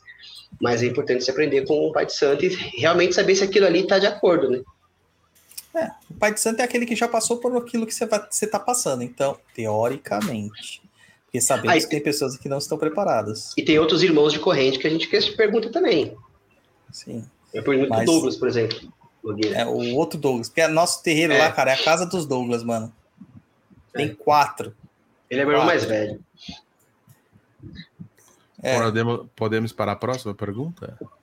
O, o Douglas é bom de fazer filho, cara. Agora de fazer irmão, não sabia, não. É, então. Leia japonês a tela. Milo da Rosa Matos. Um dia escutei alguém do terreiro dizer que, abre aspas, não ia incorporar porque esqueceu a roupa da pombagira. Fecha aspas. Isso é vaidade ou entidade? Se a entidade quer trabalhar, ela não vem e pronto? Ó, por isso que eu não posso ser pai de santo. Porque se a pessoa fala isso pra mim, manda ela embora. Ó, vai na sua casa buscar roupa, fica lá já, volta na próxima gira. Ah, eu mando também. Isso, mesmo sendo pai de santo. É, então, não dá, tem que ter paciência. É a pessoa, cara, tem nada né, a ver, cara. Tem nada é. a ver. A entidade vai ter que trabalhar de qualquer jeito. Não tem essa porque não trouxe a roupa. É diferente, por exemplo, de um guia trabalhar com, com cachimbo e você não leva o cachimbo. Ele pode falar: olha, meu trabalho não vai ser bem desenvolvido aqui porque eu tô sem meu item. Mas mesmo assim ele vai vir, vai dar consulta, etc e tal, etc e tal. É, se Fora que- também, né? Sim, fora que a gente às vezes acredita que a gente precisa de objetos que não precisa. Que nem, por exemplo, eu contei já uma história aqui que o Chico, ele dava muito passe das pessoas com um galinho de erva na água, né? Ele pegava uma- na água assim na- no copo e ficava benzendo as pessoas com esse galinho. E cara, um dia eu esqueci de levar erva para ele e não sei por cargas d'água ninguém levou erva naquele dia. E era dia de preto. Eu falei, puta merda, e agora? Não sei o que. Ele veio e começou a dar benzimento com a mão e com o cachimbo, como ele sempre fazia também. Daí eu falei, eu conversando com ele, eu falei assim, mas, poxa, pai, eu esqueci a erva, da próxima eu não vou esquecer, mas mesmo assim você se virou. Ele falou assim, não, mas eu nunca precisei da erva. Quem queria a erva era você. Você Então. associava aquela, aquele aí, ritual a um benzimento. Eu nunca benzi daquele jeito. Eu fazia porque você gostava, então a gente usava. Mas o meu negócio é no fumo, no fumo e na vela. Sempre falou. Então você, você vê, tem coisas que às vezes são exageros nossos também. É, quando eu fui pra lá, CDJ, uma das grandes dificuldades que eu tive era esse chapéu aqui, gente, exclusivamente o chapéu, que é o chapéu que o Zé trabalha. Então, assim, é, não usar ele caiu o chão, assim, né? Que eu precisava aprender e tal. Porque ele, ele dá passe, faz as coisas com chapéu e tudo mais. Ele trabalhou quanto tempo aí sem chapéu, pai? Três Faz anos? dois anos. Então, dois anos. Começou agora a usar o chapéu. É, então, Normal. normal. Próxima pergunta, japonês. do Junior Trash. Aí ele conte para nós como é o Douglas Rainho, pai de santo. Putz, agora, hora da verdade. Show. E desligar. Chama- deixa eu chamar- chamar rufem os tambores. Deixa eu chamar o Fabiano pra responder essa, pai. Vai ser mais leve. É, é. Não, o Fabiano vai falar que eu bato pra caramba, porque é o cara que mais leva bronca lá é o Fabiano. Vocês não sabem a quantidade de mensagem que eu mando pro Fabiano no particular falando coisa com ele. Ah, mas vai, hora noção. desenrola. Ah, eu, eu, eu é que assim, ó, não sei se relação- é que cada um tem uma relação com o pai de santo. A minha é tranquila, eu tomo umas broncas às vezes, né? Às vezes eu falo pra ele que não usava aquela bronca também. Mas assim, eu, eu acho que pra mim, olhando do meu lado, não acho que é tão pesado, não. E, eu- e eu gosto muito porque, assim, eu senti muita falta de orientação nos outros terrenos que eu estava. Isso eu falei pra ele quando eu entrei, antes ele começar a orientar. É, porque eu sentia real, assim, queria saber tal coisa, entender tal coisa e tal, não sei o quê. E o pai do Dodô, gente, ele não é tão bravo assim igual parece. Ele é até que ele dá asa, assim, mas ele, às vezes ele dá umas cortadas. Mas é, eu acho tranquilo de verdade, assim. Tá pegando leve, hein, Douglas? Tá, tô- Eu aqui eu não tô apanhando tanto. Acho tô que tem que, apanhando arro- tem que arrochar mais aí, viu? É que eles viram que eu- eu afiando minha faca, daí ficaram É. todo mundo com medo. É porque foi quieto ali. O quê? Bom, tem Pessoal, uma per... Fala aí, tem a falar. próxima pergunta aqui, mas eu acho que ele já respondeu já, né? Do Junior. Trash, que ele perguntou como foi a sua entrada no CDJ e o que te levou. Já respondeu aí no, no caminhar aí. Vamos pra próxima aqui na tela, vai. Próxima na tela, Simões. Giovana Freitas. Boa noite, gente. Uma pergunta sobre incorporação. O quanto a idade influencia no condicionamento físico para uma incorporação? Ah, sei lá, eu não sei responder isso não. Pra mim nunca fez muita diferença, porque assim, ó, eu já tive gordo, magro, já tive mais novo, tô mais velho agora, e desde que eu incorporo, quando eu tô ali incorporando, os guias as coisas, eu meio que, eu, eu sou consciente, né, então eu acho que até percebo, tá, mas eu não sinto muito. Acho que eu fico mais cansado, né, mas acho que depende do trabalho que acontece no dia também, não sei, eu não sei responder não. É, então, dei, dei corda pra ver até onde você ia. Eu É, sou um exemplo Eu só, clássico não disso. entendi, eu só não entendi a linha do tempo. Por Quando quê? eu era mais novo e agora eu sou mais velho. Tem possibilidade de voltar a ser mais novo? É que eu tô dando muito com, com o preto velho do Douglas. É, que eu não Não, sou eu- nem eu- preto nem velho, muito menos daqui. Eu queria entender essa linha do tempo aí, bicho. Olha, eu sou um exemplo clássico sobre essa questão. E eu tenho problema nos dois joelhos, problema físico mesmo. Eu poderia ter aquela carteirinha de PCD fácil. O Inclusive, estou pensando, chama- chama-se excesso. Não, não é excesso. Eu É, preferi. excesso é, de excesso, peso. excesso não, não é, tem nada a ver com peso, cara. O peso piora a minha situação, né? Mas não tem nada a ver com peso. É, isso aqui é o excesso de karatê, de basquete, sem Ele equipamento achou que ia adequado. falar que era excesso de glicose na película anal. É, às vezes é. A dor que eu sinto só eu sei. E aí a, eu, eu tenho dificuldades com o joelho, às vezes, de ficar de pé durante muito tempo, de andar durante muito tempo, é, de se dobrar, por exemplo, abaixar é muito difícil para mim quando tem que dobrar o joelho. Cara, o rompimato vem pulando de joelho no chão. Ele fica Verdade. um tempão ajoelhado, às vezes, na frente. Né? É, o Tiriri, ele vem praticamente abaixado. O preto velho, então, cara, o Herê, etc e tal, eu não sinto dor nenhuma. Na última gira que a gente teve de Exu, foi de Exu, eu tava com dor pra caramba, tanto que eu falei, até falei pra Gatti, falei, puta, vou ter que ir no médico pedir a receita do remédio, porque é um remédio, quando dá dor muito forte, tem que tomar um remédio controlado.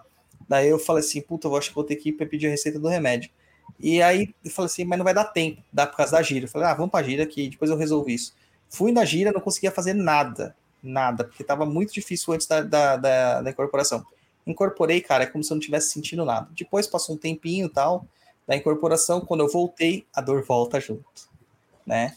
Então a incorporação, ela tem essa questão de travar também os sensores de dor.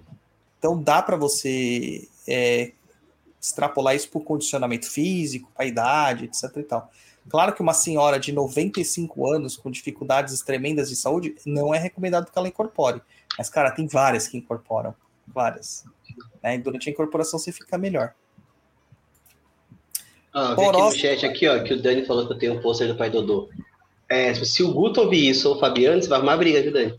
Você vê que tá todos eles disputando para saber quem é o querido do Pai de Santo, né, Luiz? É, quem tem mais o, Sim. o pôster. É Faz um pôster pra eles, pai. Vou fazer. Vou fazer. Vou tirar uma série de fotos nus, mandar para todo mundo. Ó, o Leandro Sapão, japonês. O Leandro Sapão diz: o pai de santo seria o dirigente do terreiro. Eu, como médio em desenvolvimento, sou filho de santo. É isso aí. Isso. É que, o- é que o nome pai de santo, né, pai, ele é, ele- ele é puxado de outras religiões africanas, é porque o É. santo é dirigente, né? Dirigente. Aqui a gente associa mais os. até- Não existe pai de santo, né? É. Não existe. É, isso aí é um termo errado que a gente usa, mas que acabou pegando e não vai ser difícil tirar. Né? Porque você não é pai do santo, você é pai de, de pessoas, de entidades. é, de, de, de, de pessoas encarnadas que vão receber entidades. Então você é um pai, é um pai espiritual. Seria esse o, o correto. Ah, meu pai espiritual, meu pai espiritual seria esse o, o correto. Mas o, pai- o termo pai de santo pegou. E eu parei de, até de brigar com esse termo, porque eu também não gostava, não. Agora até nem ligo mais. Não É, pode que inimigo junte-se a ele. É, o Vicício chama de pai.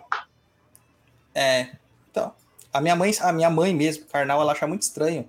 Quando, por exemplo, ela viu o Atila lá, quando ele foi lá no, no sítio, falou assim: o senhor, o senhor, né? Ela, ela, ela fala assim, poxa, mas, cara, senhor, é tão difícil, tão estranho, né? Ou o pai, o pai, assim, vê o marmanjo falando assim. Eu falei, "Ah, mas é o termo, né? O Matheus Brandini pergunta aqui: com a idade diminui a produção de ectoplasma? Diminui, Matheus, diminui. Mas para um médium, cara, a gente sempre vem com muito ectoplasma, entendeu? A diminuição não causa tanto transtorno assim pra gente, não. Próxima pergunta, japonês. O Bavária Underline Léo. O que você espera da O do, Umbanda? o do Dani você não vai ler? Que você pulou também com a, com a Ana Carolina Aivas. Ah, deixa o Dani pra lá. O que, o que é mais difícil de lidar? Ele fez uma, uma enquete aqui. Vaidade Deixa- soberba, a hierarquia ou a falta de um poste pro seu Zé? A falta de um poste que o seu Zé. Foram falar esse negócio pro seu Zé, do poste? Toda gira que ele vem, ele fala que ele quer um poste agora. Aí o Dani ainda se colocou como um poste ali, ó. E aí a É. coisa tá complicada agora. Que Eu falo, que Tiriridas. eles, eu falo que eles são zoeiro, cara. Os guias são zoeiro. É É capaz vaidade, ele- gente. É capaz ele falar assim: o poste é o Dani, que nem a Ju falou, né? É. É, é vaidade. Acho que a vaidade é mais complexo sempre. Vai, japonês, agora pode falar do, do Bavária Léo. Bavária Léo. O que você espera da Umbanda? Pai Jeff. O Jeff falou que saiu de, um, de uma entrega e um morto perguntou pra ele: O que te motiva na Umbanda? O que, que você espera da Umbanda? E aí ele trouxe pra gente aqui essa pergunta. É, eu acho que eu espero, na verdade, conseguir entender os guias, né? Conseguir resolver as questões espirituais da minha vida e conseguir me equilibrar. Basicamente isso.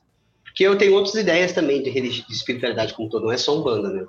Falo isso abertamente que o pai sabe disso. Então eu penso muito mais fora da Umbanda do que na Umbanda, na verdade. A Umbanda é um caminho para mim também. Quando o pai foi aqui em Umbanda, eu falei, nossa, é agora que eu gostei mesmo. Perdi ouvintes. Perdi ouvintes que imagino. falaram que eu só falo de Kimbanda no Papo na Cruz agora. Cara, eu não lembro de ter feito nenhum programa de Kimbanda ainda. Eu fiz algum- a gente fez algum programa hoje de Kimbanda desde que Foi iniciado? Não, né? não. Teve um programa de Kimbanda que você falou da diferença do Exu de Kimbanda e Exu não Kimbanda, mas. Não, mas não. Era do não, Exu, não não, da Kimbanda. tema não tema específico Kimbanda, né? Não, não. Foi só sobre Exu que aí acabava falando um pouco de Kimbanda, mas. De um Exu, né? Não da Kimbanda. É, não entendi também essa crítica aí, mas sei lá, tá bom. Vida que segue. Próxima japonês. Próxima pergunta do Bavária Léo novamente. Acho que isso já foi feito, cara. É, mas eu vou ler, já foi respondido. Mas o que te levou a estar na casa que você frequenta hoje, no caso do CDJ? Você sente que seu caminho uma hora vai correr por conta? Isso aqui é... Hum, não, acho que não. Sozinho, não. É, principalmente na Umbanda. Na Umbanda é mais difícil. É. Na Umbanda A é próxima difícil. pergunta da Peraí, Maria... com- põe uma na tela aí, ó. Põe na tela aí. O Fábio Oliveira. Como filho de santo, não consigo sustentar as entidades, são muito fortes. Sempre encontro o chão. Como melhorar isso? Faz academia, cara. É, faz academia. e, é, eu acho que é prática, cara. É processo de concentração, processo de equilíbrio do lado físico, do outro, do lado fora terreiro. Porque isso é muito interessante. Quando eu começo a me sintonizar com o caboclo, com o preto velho, que são os que eu tinha mais dificuldade, quando eu vou pra gíria é muito mais fácil. Porque parece que eles estão mais próximos de mim, né? Então eu acho que. E outra, é a prática, né? Acho que o tempo vai, você vai se alinhando, né? Porque a incorporação, né, pai, é aquela coisa que não é. É uma junção de consciências, né? Então imagina outra consciência pensando com você, você pensando com ela, e a energia do cara pesado te leva pro chão. Então acho que tudo isso é um processo. É um processo. Ah, eu incorporei o Exu recentemente, que foi super difícil incorporar ele. Não deveria. E depois você incorporou ainda o Zé Pilintra e você falou assim: cacete, não consigo ficar com, ele incorporado. Isso não tinha acontecido ainda. Exato. Mais uma na tela, japonês. Caio San, do Refogados Podcast. Pai de santo ganha presente de dia dos pais dos filhos? Se não, deveria, hein? Vou mandar meu pix pra todos eles. Olha, é verdade, hein? Eu nunca dei presente de pais- dia dos pais, não. Tá vendo? Tá tudo ferrado na minha mão. Mas o Fabiano deve ter dado, viu, gente? O Guto também. Deram nada. O Guto já me deu presente, mas no- antes de ser meu filho de santo. Eu- ele me deu um Ogum de. Como que fala aquele negócio lá de amigurumi? Ah, Muito você tá vendo aí, né, Dani? Tá ouvindo, Dani? Tá. Vai, japonês, próxima. Você quer que eu vá pôr na tela ou você quer que eu leia da Não, pauta? lê aí, lê da pauta. Da Mariana Ribeiro. Quando você teve seu primeiro contato com a Umbanda, você ficou deslumbrado? Já sabia que queria estar ali vestido de branco? Ou, para de mexer, ou para você foi como mais calma, mais pé no chão? Você respondeu isso aí já, né? É, eu queria estar, assim. Eu fui. Eu não entendia, mas eu. Nossa, é muito bom. O Juan chegou já com a roupa toda pronta, fio. É. Ele dormiu Mas um teve- dia antes na porta do terreiro. Teve outro que chegou aí que tudo parecia um pai de santo, gente, no dia da entrevista. Pois é, né? Tava de bata, disso. uns brajá. Esse negócio de nossa. Só faltou o filar porque não tinha a venda. Só nos faltou lá que não tinha medo. Ai, próxima, Bava- Japa. Bavária Léo novamente. Como é se assumir macumbeiro em uma sociedade preconceituosa? E para a família, caso não tenha sido criado em um terreiro? Ó, a- se, se assumir macumbeiro numa sociedade que é, que é preconceituosa, pra mim, ok, eu sou filho de algum, gosto de briga, então, pra mim é super tranquilo essa parte. Agora, na família foi mais complicado, tem uma família que é totalmente evangélica, meus pais, me- meus irmãos, apesar de não frequentar, meu irmão frequentar, é, e minha irmã, sim, é, foi um pouco mais complexo, né? Mas assim, eu nunca tive muito vergonha, não. Eu assumi o papel, fui, fui escondendo a informação conforme deu, né? Mas assim, chegou a hora que não dá, né, gente? Ainda mais agora que fica a página do seu Zé. Então, a vida é real, né? Eu acho que é complexo porque você, acaba magoando as pessoas, mas também são obrigadas a aceitar a sua vida, né? Porque é, não tem o que fazer. Pois é, cara, pois é. Eu acho que assim, ó, gente, vou falar uma coisa assim: sociedade é preconceituosa com tudo. Quanto mais você se esconde, mais preconceito vai existir. Então, antes disso existir, o que, que você pode fazer? Vai lá e mete o pé na porta. Ninguém tem que é, esconder o que é por causa que os outros vão virar o nariz. Dane-se, tá? Macumbeiro, seja por questões é, é, sexuais, orientação sexual, seja por opções políticas diversas, só não pode votar no Bolsonaro. É, seja por qualquer coisa, entendeu? Você tem que expor a sua opinião e tem que ser respeitado da mesma forma que todos são respeitados. Tá? Afinal de contas, é, o boleto tá lá no final do mês igual. É, isso aí. Vai, japonês, para de fazer lango-lango aí, lê o, a tela aí. A Bruna Martins. Eu preciso encontrar um terreiro para frequentar, mas acho difícil achar algo sério e de confiança. Você tem dicas? Sim. O Juan passou CDJ. CDJ. Ah, a, a, Bruna é do Rio. Manda aí já. O, ah, ela per se perguntou se eu tenho dica, ela não falou onde é. A dica tá dada. Ah, Como se chegar no terreiro, se já chegar no terreiro e tiver gente com estola, já fica meio, meio né? Mas se for aquelas histórias douradas, já fica meio confuso, porque desconfiado, porque vai vir muita criatividade do, do povo ali e pouca espiritualidade. Ah, acho que terreiro bom é terreiro simples, né? Terreiro que você vê que tem simplicidade, que você percebe que tem amor, que você ouve as pessoas falar de resultados que acontecem ali. Acho que é um dos melhores caminhos para começar a procurar um terreiro. Pô, aquele terreiro lá, eu fui lá, tava com problema no pé, puta, sarou, né? Não, tava lá com problema no pé e com problema na mão. Já não vai nesse, entendeu? Acho que é. não tem muito, né? E os guias direcionam também, né? Direciona. Mais um na telinha japonês. Mais um do Leandro Sapão. Já incorporo minhas entidades. Melhor, incorporo os guias. Estou em desenvolvimento. Como saber a hora que estou preparado para trabalhar? Quando que você soube, Juan? A hora que você falou assim, agora eu estou preparado para trabalhar. Eu Antes não sei. falar para você. ah, não sei. Eu acho que é difícil saber, né? Porque você tá ouvindo o guia, aí depende das mediunidades que você tem, né? Então, eu, eu vejo. Então, eu tô vendo o guia ali, mas isso, isso não significa nada, porque eu vejo coisa ruim também. Então, não, isso, isso não muda nada. Porque eu acho que é o, você incorpora, acho que sempre foi no fogo, assim, ó, vai lá e atende a pessoa, vai lá e faz tal coisa. Então, acho que eu, eu particularmente, eu não descobri que eu estava pronto foram me colocando ali para fazer tal coisa. Eu, até hoje não acho que estou pronto para algumas coisas. Ah, o Mato disse que é sempre bom a gente estar tá desconfiado, porque a gente mantém é. um pezinho pelo menos no chão ali e evita de fazer bobagem. É. Vai lá, japonês, pega seu copo da Stanley aí e lê o Milo da Rosa Matos. Não, o meu não é da Stanley, não, Brody. o meu é da Vibets. Olha o tamanho do, do, do pernilongo, bicho. Você é louco. O Milo da Rosa Matos. Juan, como você distingue, distingue sua tela mental e sua imaginação? Boa pergunta. Eu não sei distinguir. É, eu acho que é uma questão de, de, confiança, né? Porque eu acho que você sente que é. Eu já me vi várias vezes vendo coisas e querendo confirmar essas coisas com os guias. Já confirmei no oráculo, já confirmei com a experiência, mas assim, pode ir. Por isso que eu acho que é o que o Douglas falou agora há pouco, né? Que o Ronaldo sempre fala tem que estar sempre com o pé no chão para não, não errar.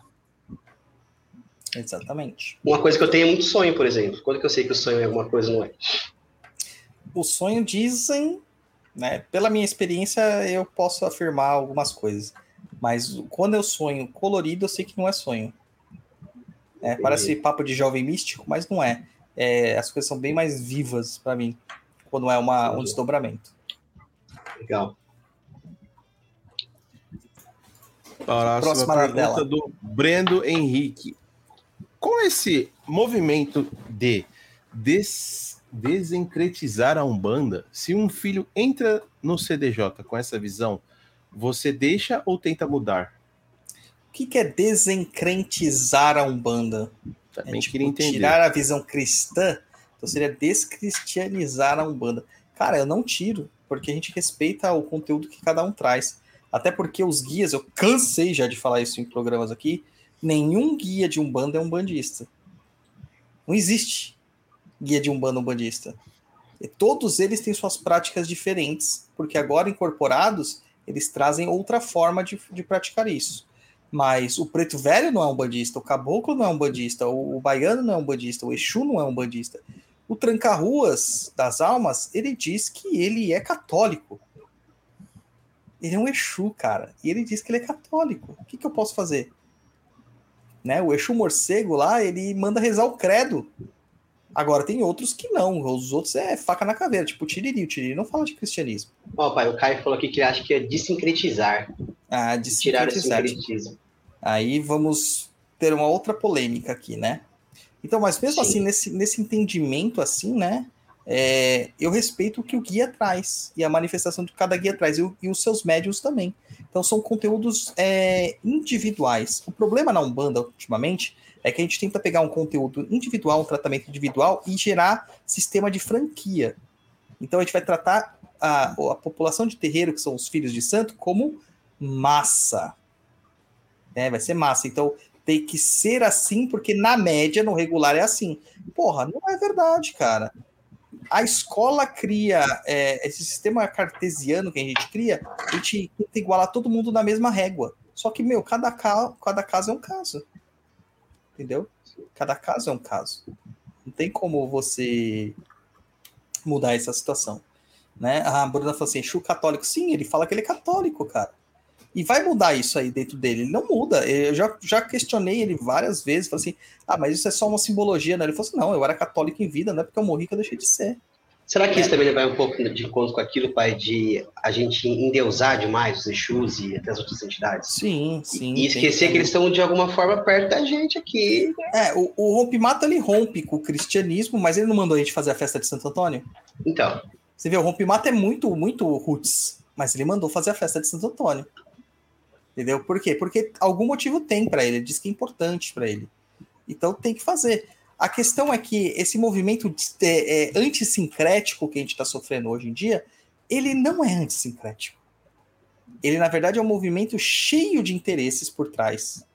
Cheio de interesses. E a maior parte desses interesses escusos.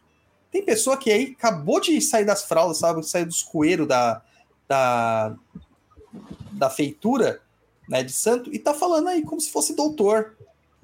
Claro que eles se baseiam em pesquisas. Claro que eles se baseiam em fundamentos. Mas a forma de se expressar esses fundamentos é, no mínimo, enviesada. Sabe? Se, se uma postura é muito é, belicosa, se ela é muito atravessada, você tá vendo que a pessoa não quer esclarecer, ela quer provar um ponto. É diferente. Ela quer provar que ela tá certa e que as pessoas têm que engolir o que ela tá falando. Ela não quer esclarecer. Cara, tem gente que eu comecei a conversar sobre Umbanda há 10 anos, que ela caiu a ficha dela sobre o que eu falava agora. 10 anos depois, mas eu nunca quis que ela engolisse a minha verdade. A gente espera. A gente espera. Tá? Tem que ficar esperando. Então, essa visão do dissincretismo, né? Tirar o sincretismo. Se vocês forem lá no nosso programa que a gente falou sobre calundus com o Tata. Ah, esqueci o nome dele, cara. Esqueci o nome dele. Mas a gente falou sobre sincretismo.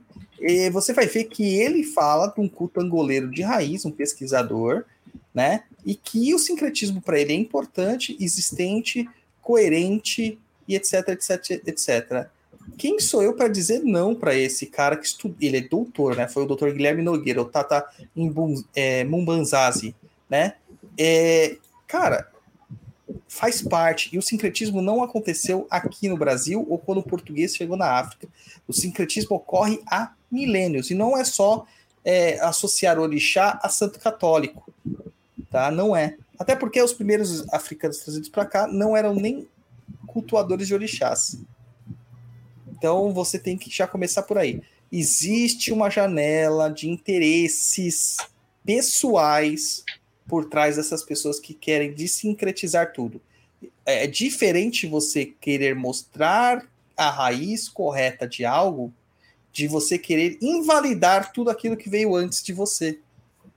E o que está acontecendo hoje é a invalidez de tudo que aconteceu antes. Veja bem, a Umbanda, aqui em Banda, Candomblé, são cultos ancestrais. Não que eles são antigos, mas é que cultuamos a ancestralidade.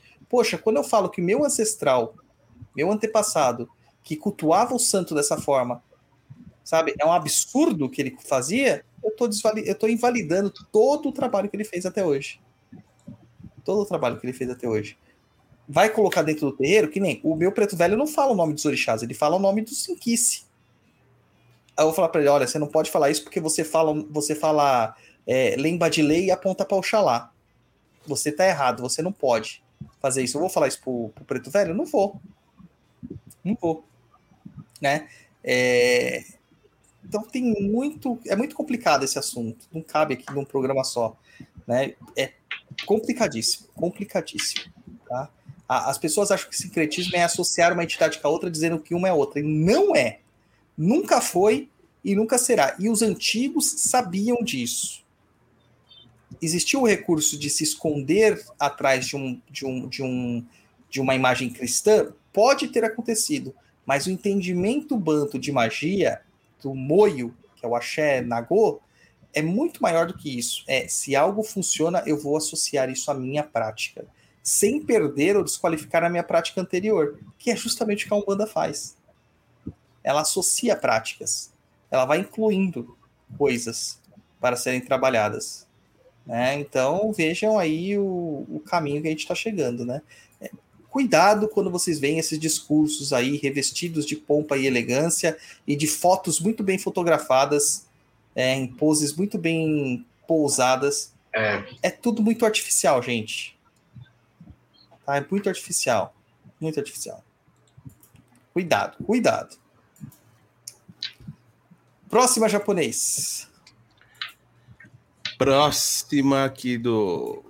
Tá, tirou da tela? Do Matheus Brandini. O dele já tinha ido, né? O quê? que foi na tela Não. era o que a gente estava falando agora. Sim, sim. É, o sincretismo. Matheus Brandini, conta mais sobre Exu Lorde da Morte. Opa, é. E aí, você. Exu Lorde da Morte é um caveira. Até não, fala só tempo. o básico, cara. Fala só por cima. Não podemos falar muito profundamente. É, Exu Lorde da Morte ele é um Exu que ele é como se fosse a outra face do, do seu Zé Pilintra. Né? Então é, é como se fosse ali a face, entre aspas, né? Bem entre aspas, né? Negativa do seu Zé. Exatamente. Exatamente. O Guto colocou aqui, ó, no curso de teologia do CDJ tem uma puta aula que faz entender o sincretismo. A gente tenta fazer entender. Mas a minha missão lá é confundir mais do que. É, essa aula foi bem difícil, viu? O sincretismo. É, e você vê, eu bato no sincretismo é, o tempo é todo, difícil. falando: olha, sincretismo não é isso, sincretismo não é aquilo, não é. é legal fazer isso, não é legal fazer aquilo, etc, etc, etc. Né? Então, mas ao mesmo tempo eu sempre falo assim: a origem é banta, existe o entendimento banto, Inclusive, associar o orixá, é, falar o São Jorge, né? Com Ogum, é nossa, não podemos fazer isso. Mas associar Ogum à manifestação de, de, de um inquice, do, de um inquice, do Incosi, né? Do Incosi, aí pode.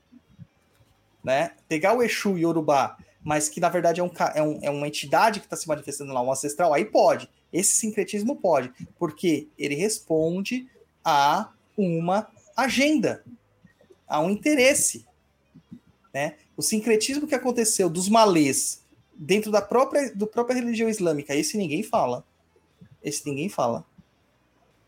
Aí, porque tá errado? Não. O próprio Islã não adicionou a cultura dos, dos Shedim, que são os gênios, a sua cultura, porque ele já fazia parte do entendimento popular lá do povo árabe. Gente, sincretismo está sendo colocado como ranço católico. E o catolicismo não é o grande culpado. Deixa eu pegar meu carregador, já volto, peraí. Claro.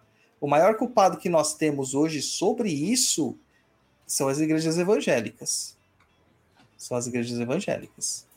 Então, poxa, que legal, eu estou batendo aqui num monte de cara.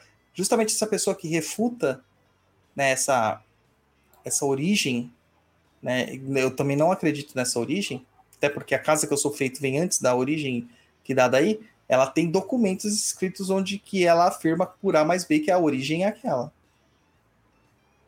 Então, cuidado aí com o que vocês ouvem, cara. Cuidado com o que vocês ouvem.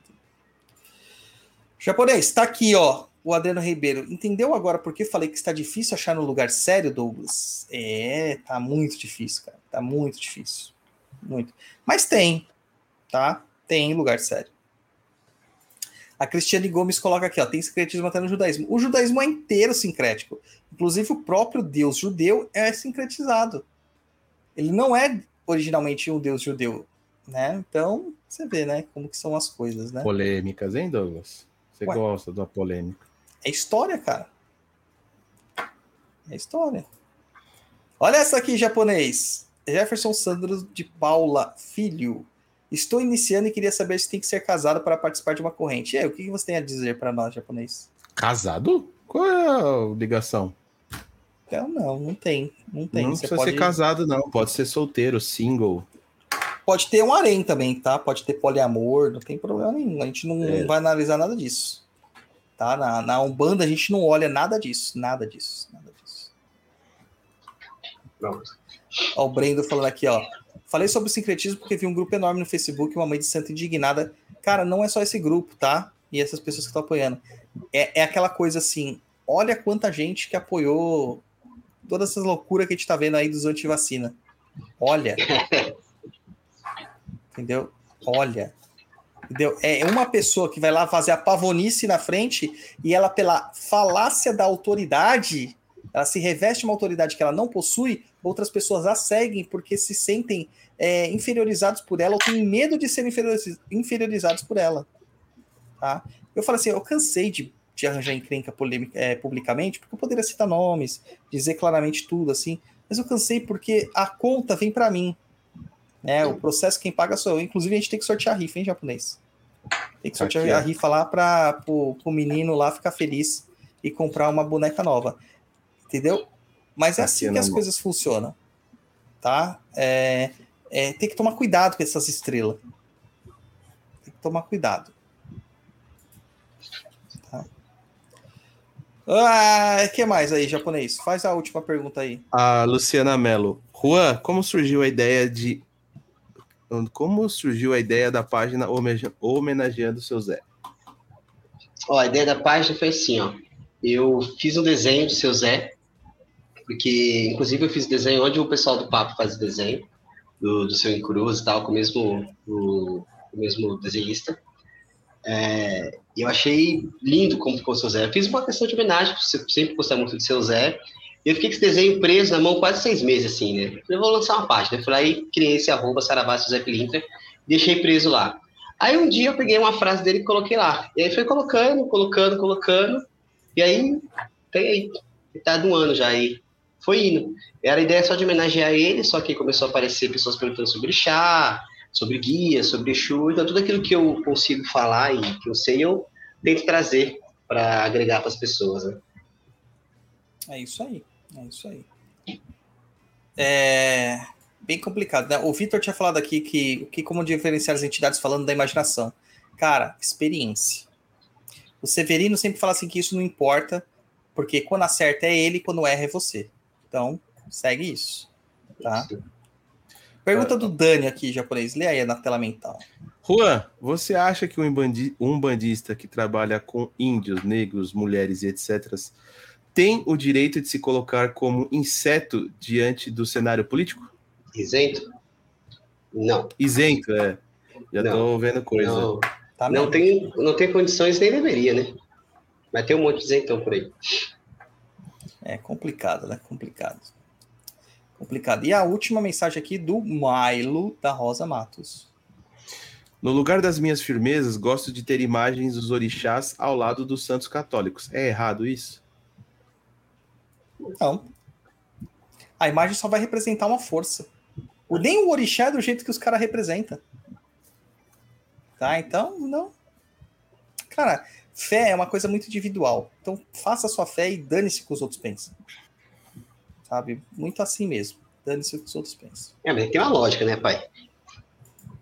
É, não vai me Colocar uns- colocar, né? É, desculpa. O, o, o. Como é? O Luke Skywalker lá. né? É, Colocaram o Obi-Wan Kenobi, cara. é então, a ajuda nós. Não dá, né? Apesar que o pessoal da magia do caos vai falar que pode, tá tudo bem. Então, também é a fé deles, né? É a fé deles. Japonês, abre a rifa aí pra nós, antes da gente dar tchau pro Juan. Quem será que ganhou? Tomara que tenha alguém ganhado dos que escolheram o número, né? Vamos lá, viu, pessoal? Tá fechadinho aqui, ó, mostrando. Sua imagem de fundo tá cortando, Luísa. É, tá cortando, mas vai lá, japonês, Não, vai. Todo aí, mundo vou- confia em você. Todo mundo confia em você, não precisa. Não, eu vou, ti- vou tirar a tela de fundo. Aí todo mundo vai ver que eu tô verde. de palmeirense, abacate. Todo mundo tá vendo aí agora? Ó. Vendo que não... tá aqui, ó. Tem alguns nomes que não estão, então Vamos lá. E você vai para casa.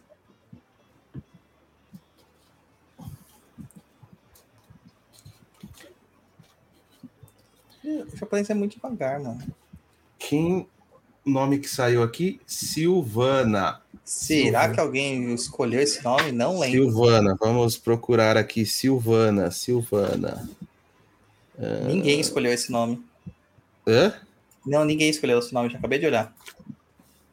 Será? Não, acabei de olhar aqui na planilha. Putz, é pior que é mesmo, ó. Está aqui, ó. Silvana está em branco. É, perderam. Então vamos pelo sorteador de nomes, né? Sorteador de nomes. Que a gente vai sortear as Silvana. pessoas que escolheram. Cara, a galera é muito zicada. Esse povo tem que fazer mais. Caramba, bicho. mais eu- Olha que zica isso. Ah, Tô Coloquei todos os nomes aqui que foram escolhidos. Tá? Vou compartilhar aqui a tela com vocês. Nem sei se pode fazer isso online, cara. Mas dane-se. Vamos lá, japonês. Vamos lá. Vamos lá, vamos ver quem vai ganhar. Quem foi, quem foi, quem foi? O Roberta, japonês. Roberta. O nome Roberta aqui? É, Roberta. Roberta. Quem assinou foi Isabela. Muito bem, agora você descobre Aqui, quem é a Isabela. Roberta. Tá aqui. Opa, é que tá aqui. ó. Roberta. Isabela. A gente Agora descobre aqui na Você planilha. descobre quem é a Isabela e a Isabela ganhou uma consulta de tarô com, conosco. O pai é do isso aí. É isso aí, gente. É pra, pra criança lá comprar uma boneca nova, né? Então, eu não posso dar mais detalhes, mas você, o bom entendedor entende. Qualquer coisa a gente apela pro seu Zé Pilintra, viu, Juan? Tá sem áudio, tá sem áudio, Isso aí, isso aí. Tá? Qualquer coisa eu apelo pra ele. Pode pegar. Cara, muito obrigado por você ter vindo. Faz o seu jabaí, diga onde o pessoal te encontra, etc, etc e tal. Muito É. obrigado. E a galera que pediu você aqui, porque você era meu filho de santo, falou: põe o filho de santo do CDJ aí pra falar as verdades na sua cara. Tá aí, ó. Legal. Eu agradeço aí a participação. Eu sou muito fã, né? Assim, sem puxação de saco, porque eu tô sempre com o pai Dodô mesmo. Mas sempre fui muito fã do papo mesmo, né? Até no outro formato que tinha antes, sempre gostei muito do papo. Eu vim pra cá, quando eu vim ouvir o papo, nem tinha a ver com Macumba direto, foi o programa que o Eduardo Expo participou, né? Que falava daquele Batalha do Apocalipse, totalmente católico, gente, tá vendo? É, e aqui eu sou muito mais pro outro lado, menos católico. E sempre adorei o papo, sempre adorei a, a, a forma que são colocadas as coisas, né? Depois, como filho de santo, vejo mais ainda as coisas, então é muito maravilhoso. E eu tô quase é, como realizar um sonho aqui. Eu comentei isso com o Luiz semana passada, falei, cara, não acredito que eu vou participar do papo, velho. Ele até falou que tô chamando qualquer pessoa agora e tal, mas enfim, isso a gente conversa depois. Luiz.